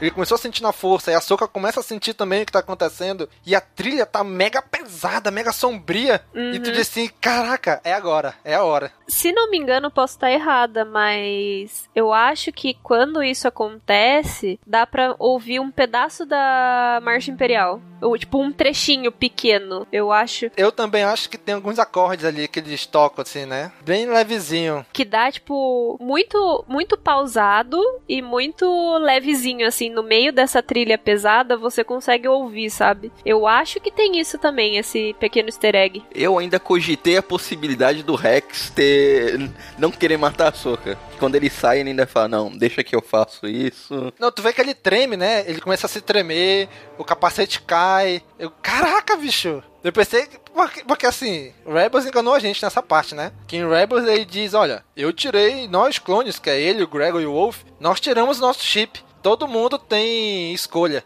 Aí eu falei, pô, nessa hora ele retirou o chip por causa daquele arco do Tup lá da sexta temporada, né? Eu achei também. Eu também fiquei achando isso. Ele já tá sem o chip. E não. Filha da mãe, enganou a gente. Não, na verdade eu acho que eles fizeram isso pra enganar mesmo, porque lembra que eles ficam um tempão, tipo, procurando o chip nele? Eu falei assim, não vão achar o chip porque ele já tirou. Eu fiquei, Sim. tipo, já tirou, não tem chip. Sim, eu também fico assim, ué, porque nessa, nessa hora que ele treme, o capacete cai, eu falei, pô, já sem o chip. Aí começa a tirar, eu falei, não, ele tá com chip. Aí chega naquela, na enfermaria que passa o raio-x, nada. Falei, ué, que porra é essa agora? Ele tirou o chip e mesmo assim tá atacando ela, filha da mãe. Mas eu também não sei porque se ele tivesse tirado o próprio chip, ele teria feito algum tipo de campanha interna, se bem que ia chamar atenção, mas de tirar demais clones, né? Sei. Então, mas ele não sabia exatamente o que era o chip. Ele hum. sabia que tinha alguma Sim. coisa, tinha alguma coisa errada, mas ele não imaginava que fosse qual era o intuito disso, né? Faz, uhum. faz sentido que ele tirasse o dele pra, tipo, pra se garantir de alguma forma, mas como ele não sabia o que necessariamente o chip significava, né? Não valeria a pena. E essa cena é muito linda, cara ele começa a se tremer, tipo, ele tá querendo resistir à ordem. E errar os tiros, né? Você vê que a mão dele tá tremendo. Ele começa a tremer, ele começa. Ele pega, ele pega a arma, tu vê que ele não quer fazer isso, né? Mas, cara, é, é incrível, cara. E aí tu, tu vê porque, assim, no filme, quando o Palpatine fala execute Ordem 66, não tem hesitação nos clones, eles vão, executam e acabou-se, né? Sim. Só que, por quê? Porque a gente não, não conhece a história dos clones. Os clones nos filmes são só bucha de canhão. Aqui não, aqui a gente acompanhou a história de alguns clones e principalmente, na minha opinião, o clone protagonista da série é o Rex. E esse próprio diálogo que Rex acabou de ter com a Soka, né? Dá Sim. pra gente uma noção da consciência que Rex desenvolveu como soldado. Não que os clones não tenham seu, sua própria forma de pensar, que eles têm, mas no geral eles são. Não é uma consciência coletiva, mas eles têm um modo de pensar programado de certa forma. Então, diferente, o Rex ele conseguiu mais se libertar disso. Sim, eu acho que, tipo, uma, uma boa comparação seria, tipo, o que chamam de beehive, né, de, de abelha, assim. Você tem a consciência do coletivo, você tem o, o que você sabe que, que você tem que fazer, a sua obrigação com o, o todo, mas você não é todo mundo, sabe? Você é você. Mas os clones é a mesma coisa, exatamente a mesma coisa. Cada um. A gente percebe isso no próprio é, arco do Bad Batch, sabe? Uhum. É, cada um é cada um, mas todos são parte de um todo. E, e é legal que nesse momento a gente para e se a gente olhar toda a história do Rex contada em todas as temporadas de Clone Wars, faz sentido ele ser o cara que tenta resistir. Porque ele servia junto a um general Jedi que era diferenciado dos outros. Ele viu lá na acho que quarta temporada aquele Pong Krell, aquele Jedi, né, que, que matava nem pros clones, matava e ele se ele se perguntou muito, ele ficou muito questionador naquela naquele arco, né? Ele viu o, o Thump lá na, na, sexta temporada sofrendo com, com isso que aconteceu, o Fives, né? Ele, ele viu o que esses clones passaram, ou seja, ele tem uma carga muito grande Ele viu um clone desertor lá na segunda temporada de Clone Wars. Né, o clone tendo uma vida normal. Então ele teve toda essa carga para chegar aí e tentar resistir. Né? Então ele não foi cegamente atendendo e tudo. Ele tentou resistir. Mas só que o chip tava lá no cérebro dele, né? Então ele resistiu o que ele pôde ali. E mesmo é? assim, conta aquilo, né, a questão do respeito que foi falado no primeiro episódio do arco. Ele chega e fala: Não, eu vou fazer isso. Sim. Não, eu que vou matar a Soca por dando a entender, tipo, não, pelo meu respeito a ela, tudo isso daqui tem que ser feito por mim. Sim, Sim, não é qualquer um que vai fazer isso, né? Exato. Exato, cara. Dói, né, na gente ver uh, aquela todo aquele momento que aparece o Fives e ele assim e tal, porque a gente tá acostumado a sempre ver o Fives junto, né? Tipo, fazer parte do grupo e ser é, parte do, do, do clãzinho ali dos clones mais conhecidos high ranking, Sim. assim. Então ver que ele, tipo, não hesitou, sabe? Sei lá, às vezes, às vezes a gente tinha uma esperança que ele poderia mudar também, mas não, era o Rex e tinha que ser o Rex. Cara, e a gente vê que a Soka ela é, é, é tão habilidosa no sabre de luz que melhor que quase todos os Jedi, né? Todos os Jedi morreram e ela ficou ali com, sei lá, uns 5, 6 clones ao redor dela, não era de frente só.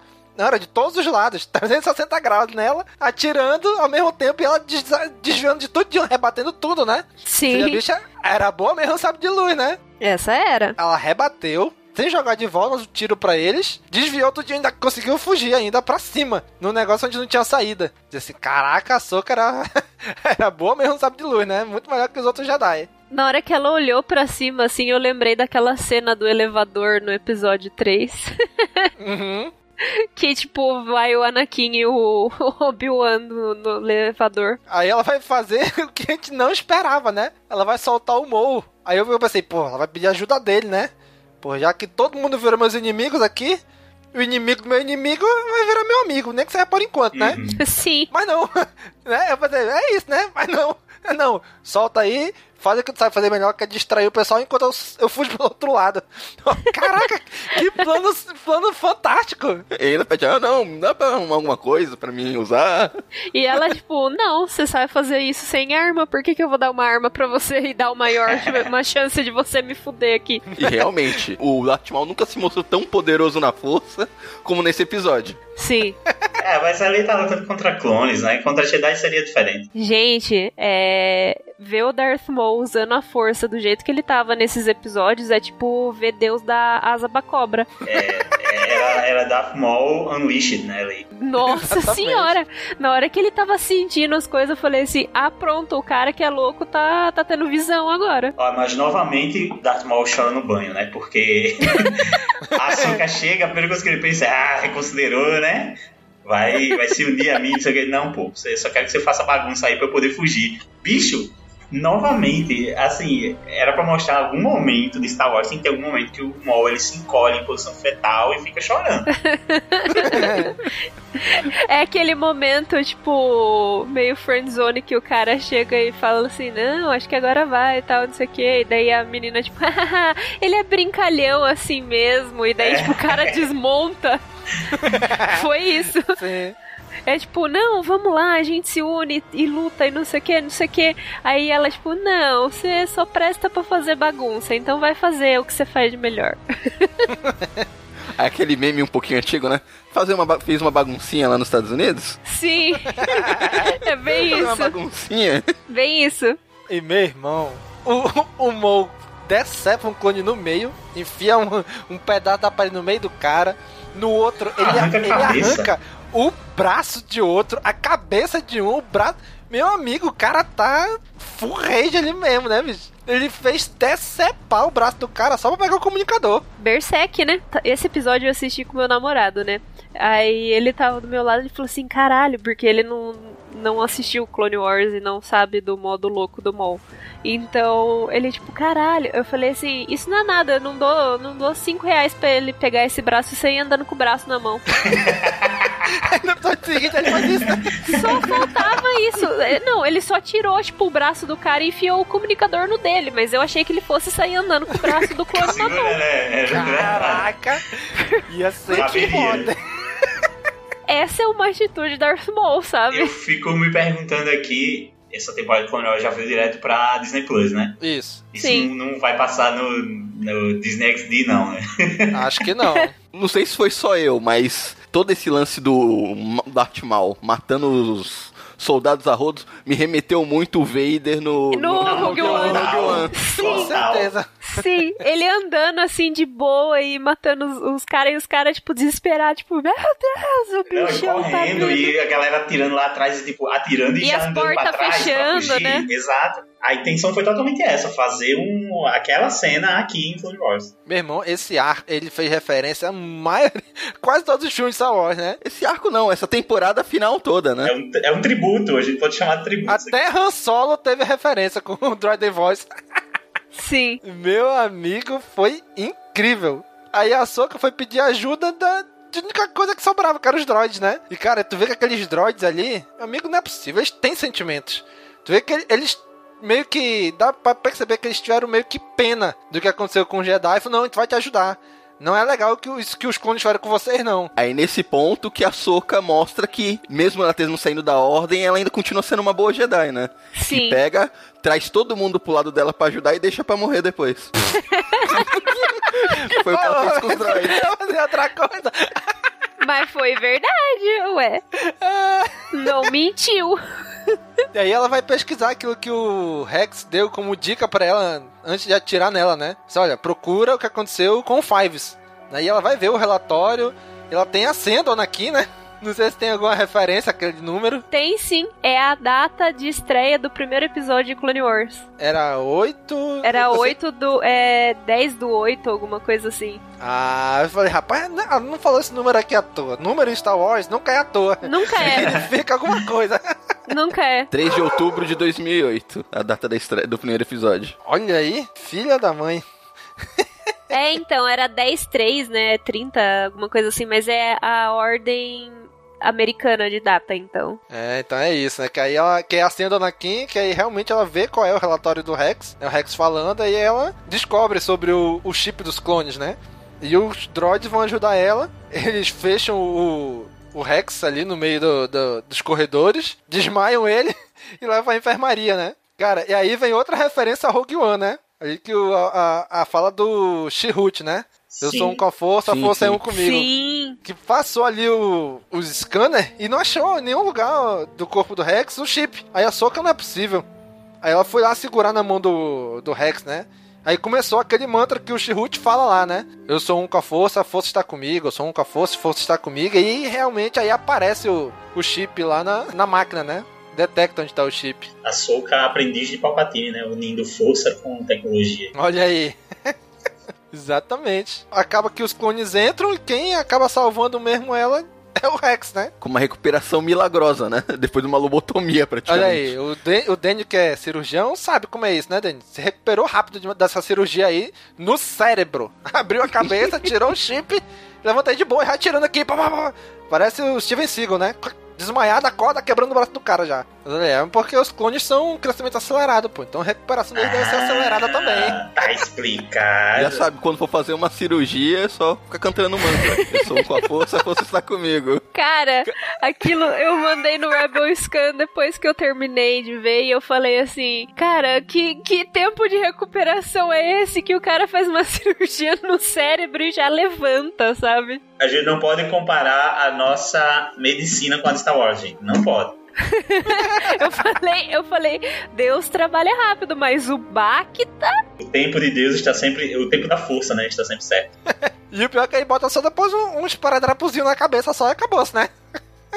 Você nem bota vê. Nem curativo nem nada, é só um esparadrapo ali e acabou. É isso aí. É um band-aid na parede caindo. Pois é. E aí a gente entra no último episódio, que aí o Rex entra, e agora? O que, que a gente vai fazer? Né? Aí a Soka fala, olha, coloca tuas armas só pra derrubar eles, a gente não quer matar eles, a gente não quer coisar eles. Né? E aí eles saem realmente derrubando todo mundo, a Soka desviando os tiros e o Rex só botando todo mundo pra dormir, né? E é engraçado que o Rex, quando ele sai, o Rex passa por um dos clones, né? E fala assim, é, não tem sido um dia fácil pros meninos. Fiquei triste. Caraca, porque assim, o Rex, como um bom clone, eles se veem como irmãos, os clones, né? Sim. Então o Rex olha pra eles como irmãos, só que ele sabe que eles não vão parar. Eles estão dispostos, até ele fala mais na frente, estão dispostos a morrer pra derrotar eles. Porque eles receberam uma ordem. Exatamente. E é engraçado que nessa ordem não é só matem um Jedi. Matem um Jedi porque quem tá falando é o Lord Sombrio do Sith chamado Darth Sidious, né? Aham. Uhum. Todos os clones começam a chamar o Palpatine de Darth Sidious. Todo mundo sabe agora que ele é o Darth Sidious. Instantaneamente. A Ordem 66 tinha... Eram duas coisas. Matar o Jedi e descobrir que eu sou o Lord Sith do mal. E aí eles vão tentando fugir e, cara, o Mou, ele tem uma ideia sensacional, né? A gente tá indo pra onde? A gente tá indo pra Coruscant. Coruscant é onde tá o o Palpatine, onde tá milhões, trilhões de clones. Não vou conseguir fazer nada se eu chegar lá. O que, que eu vou fazer? Eu vou arrancar todos os motores dessa nave e vou fazer ela parar. Simples. Fácil, simples. É, eles estavam caminhando pra morte certa, né? Não tinha como. Né? Ele vai lá e arranca todos os motores do hiperespaço, né? Tanto que a nave sai do hiperespaço. Nossa, aí foi, foi desespero, porque, tipo, ele lá e o povo tentando descobrir o que tá acontecendo, né? Tipo, meu Deus, o que aconteceu? E daí o, o cara pergunta, parecia aquela cena da série Chernobyl, que eles estão tentando descobrir o que aconteceu no reator, sabe? Sim, e daí caraca, pergunta, é isso mesmo. o que aconteceu? Aí o cara, então, o nosso negócio do hiperespaço foi destruído. Daí o cara, como assim foi destruído? Não pode destruir isso, não sei o que dele. Mas foi, sabe? Caraca, é mesmo, né? Agora Foi igualzinho o Chernobyl. Foi, igual. foi igualzinho. Exato, é mesmo. o cara, tipo, o que, que aconteceu com, no, com o reator e tal, não sei o que? Então, explodiu. Mas não pode explodir, mas explodiu. É, vai fazer o quê? É o fato, porra. É o fato, tô É. falando aqui, ó. Tá, explodiu. Cara, aí a Soca e o Rex, ó, a gente vai fazer, já que todos os módulos de emergência estão destruídos, né? Porque de fuga, porque o próprio Rex mandou destruir, né? Falou assim. E agora? A gente vai ter que ir pro hangar e pegar uma nave, né? Aí quando tu vê aquele hangar maceta com uma nave lá no meio, é aquela ali. Meu irmão, aí vem clone de tudo que é lado, tu diz, meu amigo, agora, como? Como esses bichos vão sair daí, né? E aí vem uma frase que eu acho que mostra muito bem o que a Soca se tornou, né? Que o Rex fala: Olha, eles são meus irmãos, eu amo eles, mas eles vão fazer, eles vão dar a vida deles pra tirar a nossa. Aí a Soca, tudo bem, mas não vai ser eu que vou tirar a vida deles. Não é a gente. Cara, que cena linda, cara. Que cena linda, que diálogo fantástico esse. Tá certo que ela nega isso tudo em menos de 5 minutos. Não, ela não, pô. Foi os droids, pô, que derrubaram eles. Os assassinos foram os droids. Ah, aqueles que ela empurrou lá pra baixo não conta, né? Que depois mostra uns, uns caídos lá no chão que não levantaram mais. Foi Mas a força que morreram. mandou, cara. Nós não morreram. Ficaram tetraplégicos, mas não morreram. Ela não, ela não foi contra o que ela falou. Ela disse, não vou ser eu que vou matá-los. Mas ela não disse nada de deixar eles de cadeira de roda. É, que nem o Batman, né? O Batman não mata. A Exatamente. justiça pô. que mata pelo Batman. Aí eles têm uma ideia muito Anakin Skywalker, né? Que ela assim, olha, eu vou, tu diz que eu sou tua prisioneira, enquanto a gente ganha tempo aqui pros droids fazerem o trabalho deles. Cara, isso é muito Anakin Skywalker. Foi exatamente o que ele fez no início desse arco, né? Sim. Ficou batendo papo até o droid tático aparecer. Ou seja, a Soca, mesmo não estando e não vendo o que ele fez, tem as mesmas ideias que ele, né? E o pior é que sempre dá certo, até que E não. o pior é isso. Sempre dá certo. Até que não, né? Tipo, dá certo até que não dá mais. Até que, sei lá, algum droid faça alguma coisa, alguém faça alguma coisa. Aí o Rex fala: Ei, Jesse, eu não posso matar ela porque a 66 diz: mata um Jedi. E ela saiu da Ordem faz muito tempo. Aí ele. Cara, isso pareceu muito Scooby-Doo. Aí ele abaixou a mão: É verdade. Mas não, não vamos parar isso. E quando eles ficam tentando: Não, pera lá. Aí ele fala mais uma coisa, ele: Ah, é verdade. Não, não, mas não pode não. Ele, ele abaixa assim: Rapaz, não é que tem razão. Mas eu tenho que seguir o que foi mandado, não sei o que. Caraca, aí é quando o Jess fala, né? Comandante Rex, eu estou destituindo, destituindo você do seu cargo e dizendo que você é um traidor junto com a traidora Sokatano. E vocês serão condenados à execução, né? Isso. É, eu nunca quis ser comandante mesmo. Uma fala muito vô, né? Tipo, quando o vô briga com a avó, assim, tipo, Aham. fala assim, mas eu nem queria mesmo. É isso mesmo. O Kiko, né? Parece o Kiko. Ai, bicho, aí no meio disso tudo, o Mo se aproveita pra sair na nave que eles iam sair, né? Nossa, Mo é ladrão, ladrãozinho, né? Puta que pariu. Pegando a nave, pegando o sabre da. A, coitada da Sasha tá morta lá no lago Inatomiro, o cara rouba o, o sabre dela, sabe? Ai, ainda não superei. Aí, mais uma vez, né, que a gente fala das referências. Aí a referência do episódio 9, né? Onde a Soca ele tentando segurar a nave que nem a Ray fez ali Sim. quando. A pseudo-morte do Chewbacca, né? Na hora que ela segurou, assim, e, e, também parece aquela cena do hangar que o Kylo tá querendo puxar a Ray e a Ray tá querendo ir pra nave, sabe? Que abre o hangar assim pro espaço. Eu fiquei, meu Deus, duas referências em uma só. é verdade, é verdade. Aí eles ficam ali, aí a Soca vê, né, que se ela continuar segurando o Mou, o Rex vai morrer né? Porque ele tá sozinho contra todo o batalhão de clones. Ele tá atirando só pra os caras desmaiarem. Eles estão atirando pra matar mesmo. Ou seja, ou eu largo o Mo ou o Rex morre, né? E aí é o que ela larga o Mo e vai ajudar o Rex. Aí vem aquele negócio, né? Desce, desce os elevadores. Sobe os elevadores. Desce os elevadores. Sobe os elevadores. Uhum. E esse foi o momento do episódio que eu comecei a ficar realmente preocupado em qual seria o desfecho disso, porque a nave já foi. Ela tem uma ideia muito perna longa, né? Vamos fazer o quê? Vamos pegar um serrote pelo andar de baixo e vou cortar em círculo o andar de cima para cair, né? isso é muito perna longa e fica pau isso, né? Nossa, demais. Ela usou, mas ficou lindo, cara. Ela pegou os dois sabres de luz usando a força, enfiou no chão, girou ali e caiu eles em círculo, né? Nossa, que, aquela cena foi muito da hora. Foi, tipo, muito desenho animado, mas foi muito da hora. É engraçado que quando o Qui-Gon Jinn tenta fazer isso no episódio 1, ele fica meia hora pra conseguir abrir uma porta. Sim. Né? E, e, e, outra coisa, essa queda ali era pro Rex quebrar as pernas quando ele caísse, né? Ele levou uma baita queda, caiu. A armadura que não segura tiro de blaster, ela aguenta a queda.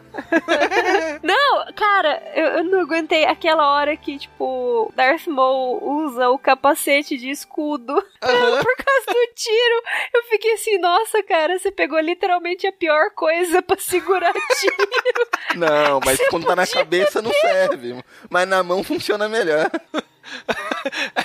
É tipo o capacete de motoqueiro, que só serve pro cotovelo. Exatamente. E eu, tipo, nossa, ele literalmente pegou a pior coisa. Ele podia, sei lá, ter pego um corpo morto do clone que era muito melhor do que a própria armadura. Pois é, cara. E, e aí o Destroyer tá sendo puxado pra uma lua, né? Que a gente ainda não sabe que lua é essa. Aí as, de repente o Destroyer começa a empiocar, né? Aí todo mundo começa a cair lá dentro. E o Rex entra numa. Acho, eu acho que parece ser uma Y-Wing, né? Ele entra, aí a Soca. Ele fala: Bora, Soca! Só que aí não dá tempo, né? Cai todo mundo no espaço e a Soca começa a voar pela atmosfera. Aí eu, caraca, bicho, e agora? Aí ele vai tentar pegar a Soca, a Soca passa direto pro outro lado. Eu falei, meu amigo, eu já tava tão desesperado nessa cena que eu já tinha esquecido que ela tava em Rebels, que ele também, e meu irmão vai dar merda, vai explodir tudo. Mas nesse momento eu tive um, um insight assim, muito, muito burro, mas que eu fiquei pensando real depois, sabe? Tipo, na hora que aparece o planeta, você só vê, tipo, um negócio meio meio areia, né? Sim. E daí o Destroyer lá. Aí eu falei assim, você quer ver que esse negócio desse Destroyer é o Destroyer que tá em Jakku? Porra! Aí eu fiquei assim, imagina se é. Aí eu fiquei pensando, mas até chegar no final e depois mostrar a neve, mostrar as coisas, eu falei, ah, não é. eu fiquei, tipo, muito pensando, tipo, será que é? Será que não é? Podia ser também uma referência, né? A Jakku ou aquele planeta onde o, o Kenan e o Ezra acham os clones lá no, no Rebels, né? Que também é Sim. é meio branco assim também, né? E acaba que eles conseguem fugir, a Soka e o Rex, né? No Y, lógico, né? Porque estão em, em Rebels, né? É, eles né? conseguem fugir, mas cara, que cena emocionante, cara. O Destroyer caído ali, pegado fogo, os clones mortos, eles lá, só os dois olhando assim, né? Caraca, e eles foram enterrar todos os clones que eles acharam, eles foram enterrar, né? E a Soca ali, em homenagem, pendurou o capacete de cada um deles, né? Nos túmulos. Ela de pendurando e tal, e daí ela coloca o do Jesse e eu fiquei tipo, ai meu Deus. E daí dá aquele plano de cima que você vê que eles enterraram todos, aquele monte, assim. Cara, e um monte de capacete ali com. Onde assim, com o símbolo dela, né? Que é a pintura do rosto dela. Cara, que incrível, cara, que incrível mesmo. Agora vamos pensar um pouco. Quanto tempo eles não levaram para enterrar todos ali? Foi isso que eu pensei. Não, a também. gente já chegou à conclusão que tempo nesses episódios. Não, não. Tá... Agora eu penso outra coisa. Eles precisaram se alimentar nesse meio tempo. Puta que pariu. Então acho que eles não enterraram absolutamente todos. Ai, todos né? Canibalismo. Canibalismo, tem? Porra, é essa tem? Eles tiveram que se alimentar. Eu, né? eu gosto de onde sua mente está indo, Daniel. Então tem um, um destroyer enorme ali, Dani. Sobrou, sobrou comida em algum lugar lá, Dani. Você não pode falar de canibalismo perto de uma Handle. eu, eu, eu, gosto de onde essa mente está indo.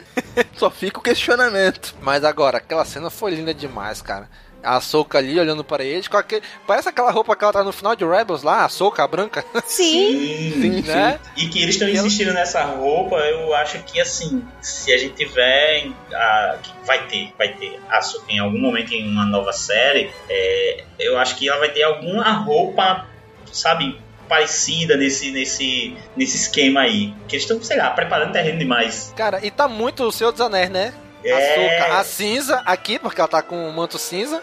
E lá no final de Rebels tá a Soca, a branca. Né? É muito Gandalf, né? O cinzento, depois o branco, né? Aí vem um questionamento, que eu ainda não consegui descobrir pra onde foi parar o segundo sábio de luz dela. Ela largou um sábio de luz ali no chão, e o outro? Ela levou com ela. Ela levou com ela? Mas que pilantra! Não, vou largar esse sabre aqui porque trouxe muito sofrimento, é muita lembrança ruim. Mas esse é outro aqui, acho que não, vou levar esse aqui. Mas ele precisa de uma arma, né? Caraca, bicho. É, tecnicamente o sabre dela, um é de defesa, outro é de ataque. Então ela deixa o de ataque e leva só o de defesa. Mas assim, eu achei bem simbólico isso, né? Tipo, ela foi uma Jedi, já tinha saído da ordem, já tinha largado tudo, voltou para uma última missão, vamos dizer assim, ou seja, voltou a pegar o sabre de luz e deu toda essa merda. E aí ela tava crente que seria o fim da guerra, né? Pela Sim. conversa que ela tinha tido com os Jedi, pelo holograma, tipo, não, a guerra já tá acabando. Vai acabar a guerra, acabando isso, é paz, né? Na cabeça dela. Sim, cada um pra sua casa e resolveu, né? E por quê? Ela achava que a guerra tava acabando, mas pro lado da República, né? Mas, mas acabou pro lado da República, só que não foi como então o pessoal imaginava, né? Na verdade, era um, o Sith tava ali no poder da República, né? Literalmente acabou pro lado da República, né? Tipo, acabou, acabou eles. Aí ela, tipo, ela soltando o sabre de luz ali, e disse, olha, acabou minha luta, eu não quero mais saber disso, não vou mais, não vou mais me meter nisso. Só que mais lá na frente a gente vê que ela não vai aguentar e vai conseguir outros dois sabres.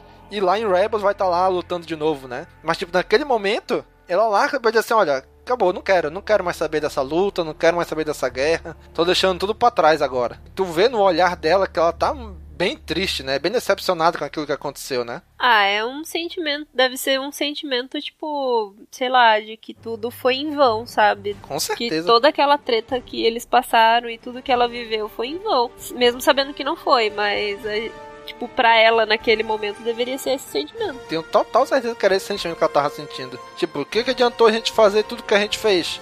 Exato. Nada. Acabou que no fim das contas o Sif ganhou. E bem embaixo do nariz deles, né? Exatamente. Isso que era o mais interessante, né? Que a vingança do Sif não mostra. Ele tava ali o tempo todo e os Jedi não perceberam, né? Exato.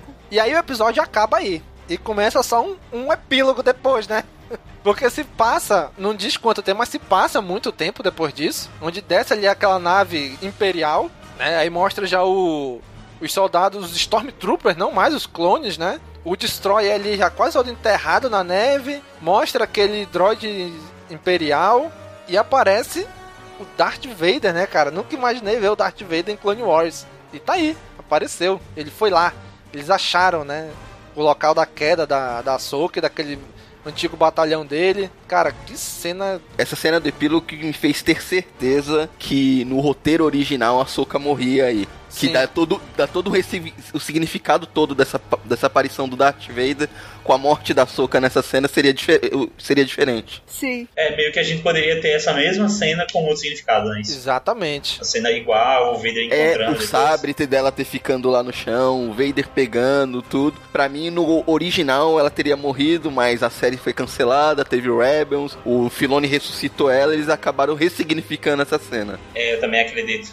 Ó, eu não tenho, eu não, eu não tenho informação nenhuma, isso daí é da minha cabeça. Eu tenho para mim que é isso. Ah, mas faz sentido. Eu também, eu também passo a acreditar nisso. Não tinha pensado dessa forma. Eu concordo também. E eu não sei se vocês viram, mas tipo, a hora que que ele olha meio que para cima, assim, o Vader olha meio que para cima. Sim. No visor do, do, do olho, dá pra você, tipo, ver o Anakin, sabe?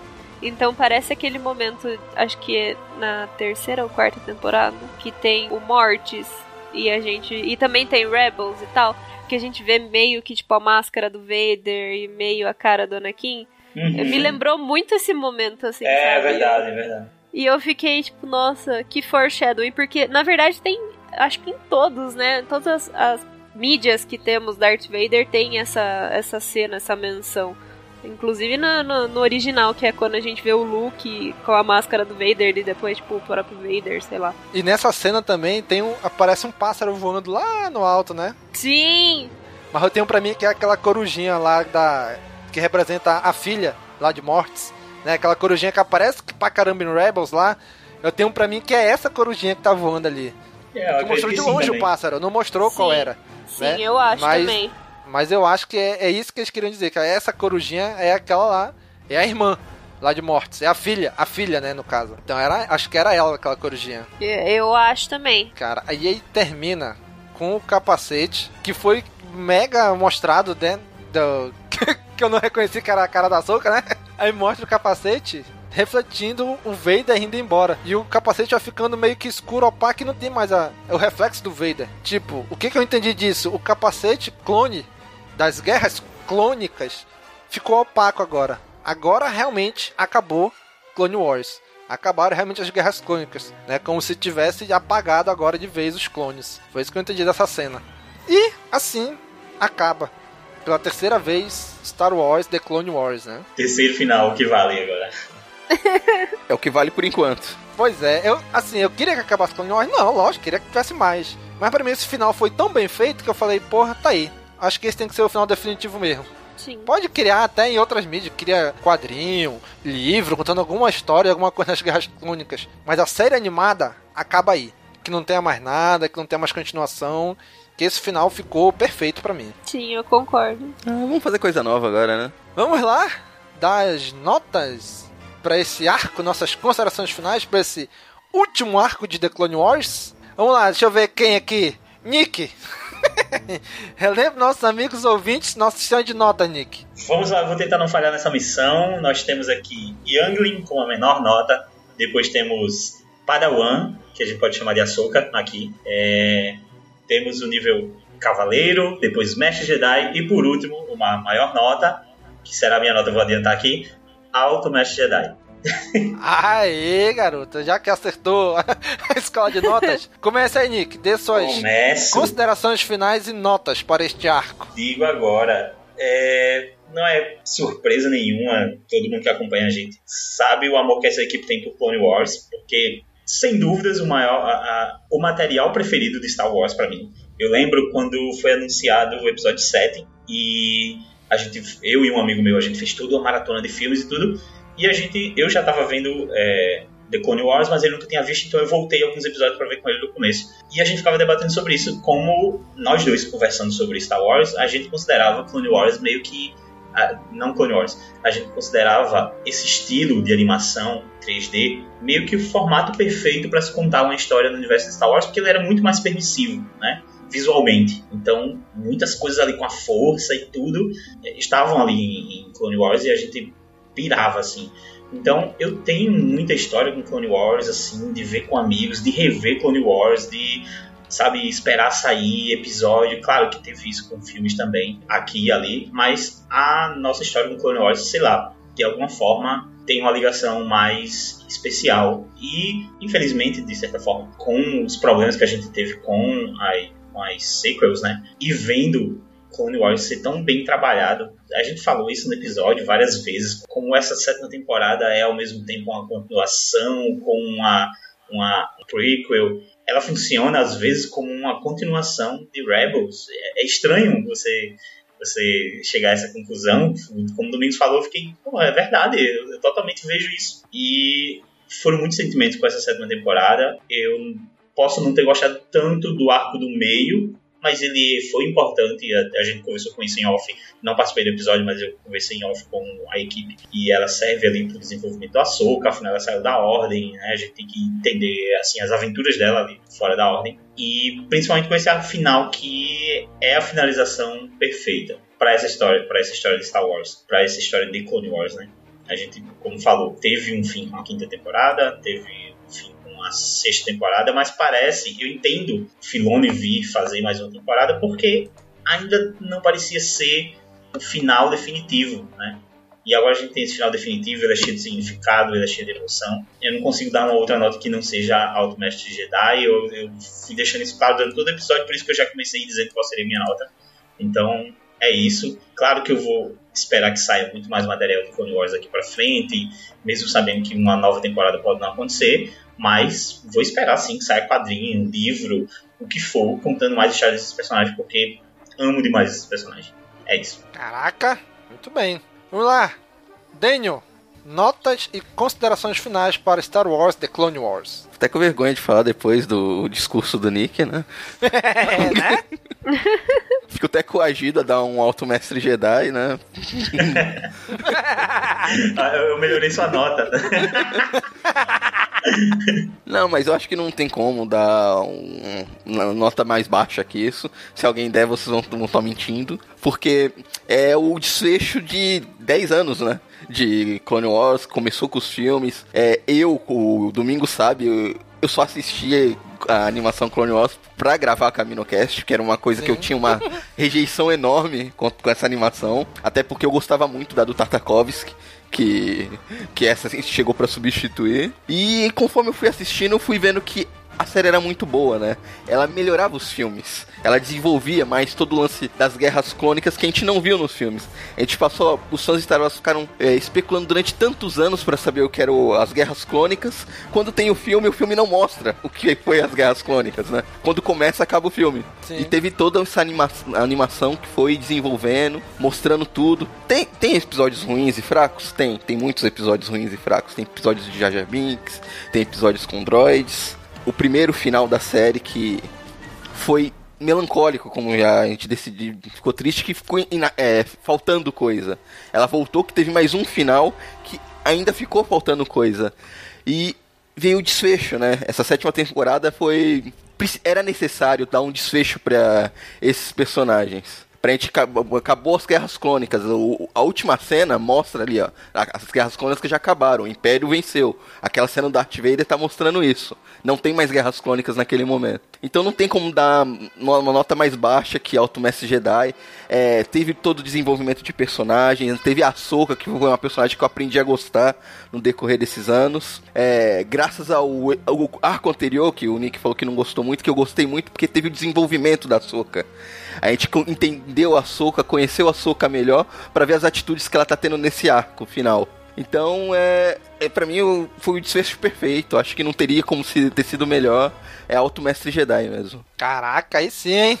Finalmente o Daniel dando Alto Mestre Jedi. É porque a gente não gravou Caravana da Coragem ainda. Muito bem, gente. Então vou aqui também radar a minha nota e considerações finais. Cara, The Clone Wars é uma série que lá desde 2008 ela surgiu pequena, pé no chão, descalça, despretensiosa. Muita gente fez cara ruim pra soca, eu fui um, né? Mas meu Deus, como que o Anakin vai ter uma Padawan, lá no episódio 3 não tem nada disso. Cara, mas com o passar do tempo, das temporadas, até a gente chegar hoje, cara, a gente aprendeu a gostar da Soca, né, cara? A gente aprendeu a amar essa personagem. E não teria a meu ver, olhando agora, um final melhor para Clone Wars do que com ela, já que a gente sabe, já sabia todo o desfecho do, do Anakin, do Obi-Wan, do Jedi, mas dos personagens, vamos dizer assim, que mais apareceram na série, que a gente não sabia, era justamente a Ahsoka e o Rex. E é bem interessante a série acabar com eles, né, tendo foco neles.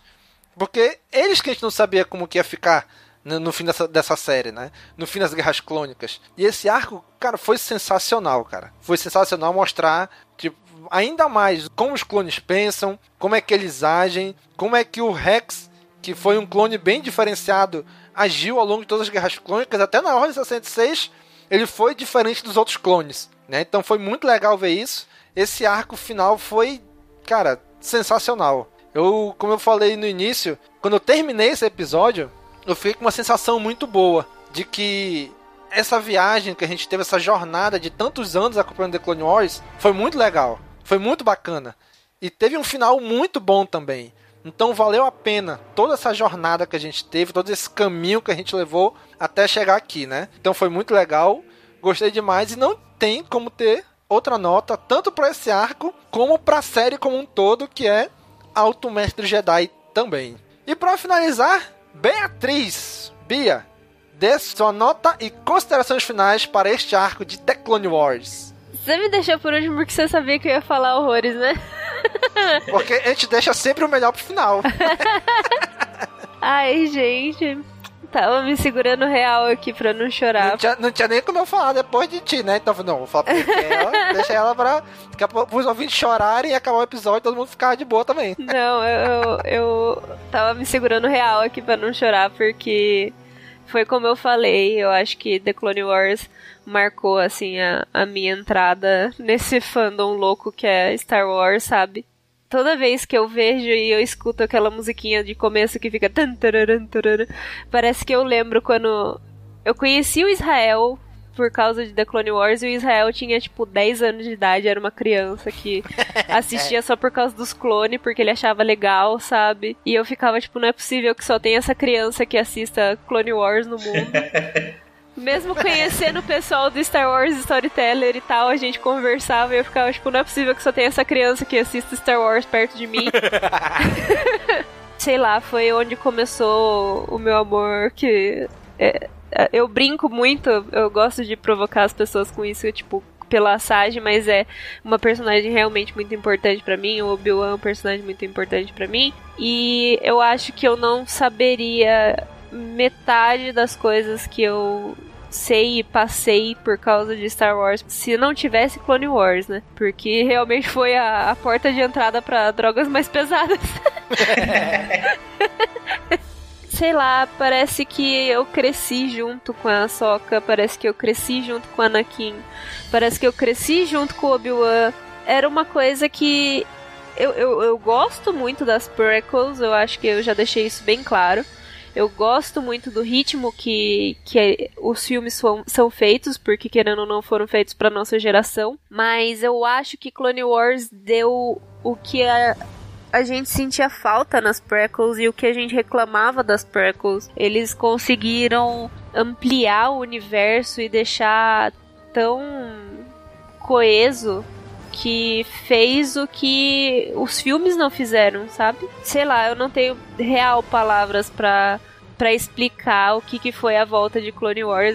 Quando anunciaram, eu chorei horrores. Acho que eu surtei com trocentos grupos no WhatsApp, vocês devem lembrar disso. Uhum. E ver acabar, pra mim, desse jeito, eu acho que foi o fechamento de um ciclo mesmo. Não só o meu ciclo como Beatriz, como fã, como. sei lá, como uma pessoa dentro do fandom. Mas como saga mesmo, sabe? Parece que concluiu aquilo que eles tinham deixado em aberto, porque o final que eles deram na, pra série aquela, naquela época para mim aquilo não era tipo um final. É, você ficou, é, você, eu, você, todo mundo ficou com gosto de quero mais, sabe? E agora não, agora a gente realmente entendeu, a gente sabe o caminho que eles seguiram, que cada personagem seguiu, e é meio que como eu acho que o sentimento que eu tive para explicar bem é o que o pessoal da nossa época sentiu quando assistiu Toy Story 3. Que, tipo, fechou o ciclo, sabe? Que a gente assistiu Toy Story pequeno e era legal e tal. Tipo, all fun and games. Até que a gente se vê naquela história. E Clone Wars pra mim foi isso. Eu entrei, tipo, a soca, eu entrei sem saber muito o que fazer, é, assistindo na brincadeira, sabe? Tô aqui porque. porque me indicaram, tô aqui porque falaram que é legal, sabe? E eu terminei uma outra pessoa. Então, eu agradeço muito, muito, muito, muito Clone Wars, Dave Filoni e todo mundo que participou disso, por, pelos amigos que eu fiz, pela, pelas experiências que eu tive, porque com certeza se eu não tivesse visto The Clone Wars, eu acho que eu não seria a fã de Star Wars, a podcaster de Star Wars, a amiga de Star Wars que eu sou hoje, sabe? Então, é, eu acho que The Clone Wars faz mais parte de mim do que um produto, sabe? Não é um produto para mim, é uma parte da minha vida. São 10 anos, não é brincadeira. Então, não tem como eu dar uma outra nota que não seja Alto Mestre Jedi. Tem alguma coisa acima de Alto Mestre Jedi? a soca, se for a soca eu tô. Sabe? Tipo. Deuses de morte? Exato, Deus de mortes. Obi-Wan Kenobi, sei lá, o que tem acima disso? Não sei, mas é o que eu, eu daria pra The Clone Wars. Pra você é Ventress, pode chamar de Ventress a sua nota. É, então, a minha nota pra mim é Side Ventures, mas enfim. Ah, então eu quero mudar a minha pra Lando, tá? Vamos todo mundo inventar uma categoria especial agora pra esse episódio. Eu acho que não, não teria uma outra, uma outra nota, sabe? São 10 anos e 10 anos que eu acompanho. Eu não digo que é desde o começo, porque não foi. Quando eu comecei a assistir já estava acontecendo, mas eu conto como se fosse 10 anos, porque eu já era um pouco fã antes, né, de Star Wars. Eu só não conhecia The Clone Wars. Mas. Sei lá. É, não tenho nem palavras. Foi um final extremamente satisfatório. E foi esse meu sentimento, sabe? Fechou um ciclo. E eu tô esperando que, que a a vida vai. Vida barra Disney barra Star Wars vai nos dar. Caraca! Já podemos parar de chorar aqui. eu real, gente, eu tô, tô segurando muito. Eu tô segurando muito para não chorar. Porque eu chorei bastante quando acabou. É, gente, vamos guardar os lenços e apenas sentir esse momento. Cara, é incrível porque essa série, depois de tanto tempo, eu lembro que no ano de. Eu vou até pegar aqui, ó. No dia 27 de março de 2014, eu fiz um post no site do Cast Wars chamado Assista The Clone Wars na ordem cronológica. E lá tem a lista de todos os episódios até a sexta temporada na ordem cronológica. E desde lá, de 2014 até agora, 2020, esse post todo mês é o mais acessado do site. É inacreditável como por anos esse post é o mais acessado do site sai, sai os filmes, o post do, do podcast do filme é o mais acessado e tudo, mas passou, volta a ser esse. Sempre. Vou, inclusive, vou deixar linkado na postagem desse episódio para quem quiser ver. Né? Vou até dar uma pesquisada se já. Cara, como que eu esqueci disso? Eu lembrei você falando desse post agora. Aconteceu uma coincidência muito bizarra, assim. É, eu tenho um amigo que ele também gosta muito de Star Wars, mas ele nunca viu as animações, né? E eu demorei um pouco para ver o final, eu acho que eu vi no domingo. E ele não me falou, mas ele tinha começado a ver Clone Wars nesse dia. E ele foi assistir o filme, lógico, né? Porque começou pelo filme. Eu juro, gente, na hora que terminou e acabou o episódio, ele me mandou a foto da Ahsoka descendo na nave no, no filme para conhecer o Anakin e o Obi-Wan. Cara, eu só eu só mandei para ele e falei assim: "Obrigada por isso, você nem sabe o que você fez, mas muito obrigada por isso". E eu comecei a chorar horrores porque foi tipo, parecia um ciclo, sabe? E foi muito bizarro. Aí ele aí ele reclamou, né? Ele falou assim: "Ah,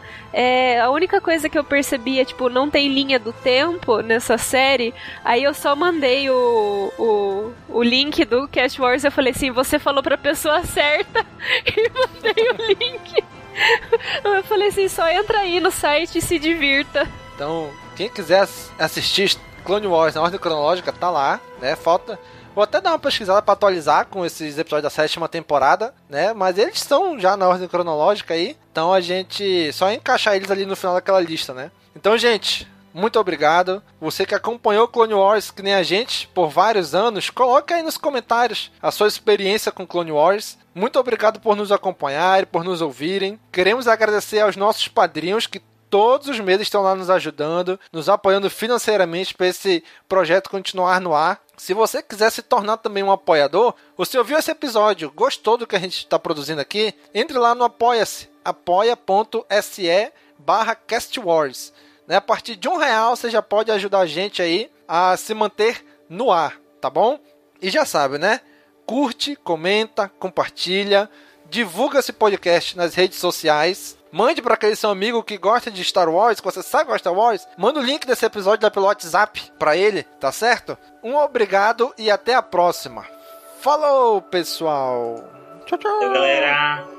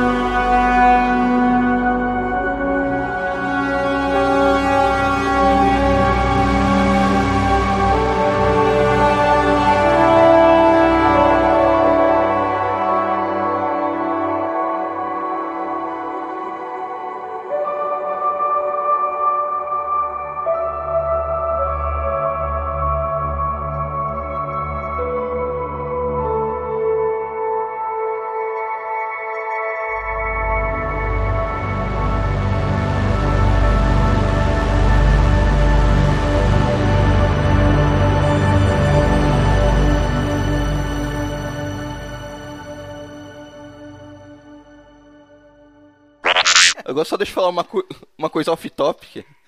A gente tá 10 anos falando de Clone Wars, a Resistance foi uma série nova, acabou, teve o final da segunda temporada e a gente nem gravou ainda. nem mobilizamos. Socorro, né? Eu, eu, assim, é triste isso, mas estamos claramente fingindo que não, não existiu, né? que não aconteceu. Vai acontecer, a gravação vai acontecer em algum momento, né? Mas é porque tá sendo coisa mais importante da frente, né? Parabéns de novo, Dani. Foi ontem, né? Parabéns. Foi. Parabéns, Dani. Todo mundo, gente. Vai. Parabéns, pra você. Nessa data querida. Com quem. Ah, já foi, né? Na verdade. É. O Craig tá pegando tudo isso. Caraca, é mesmo, né? Duas horas e 31 minutos. Jesus Cristo. Faltou o último tchau. Tchau, tchau. Esse podcast faz parte da Cast Wars Podcast Network.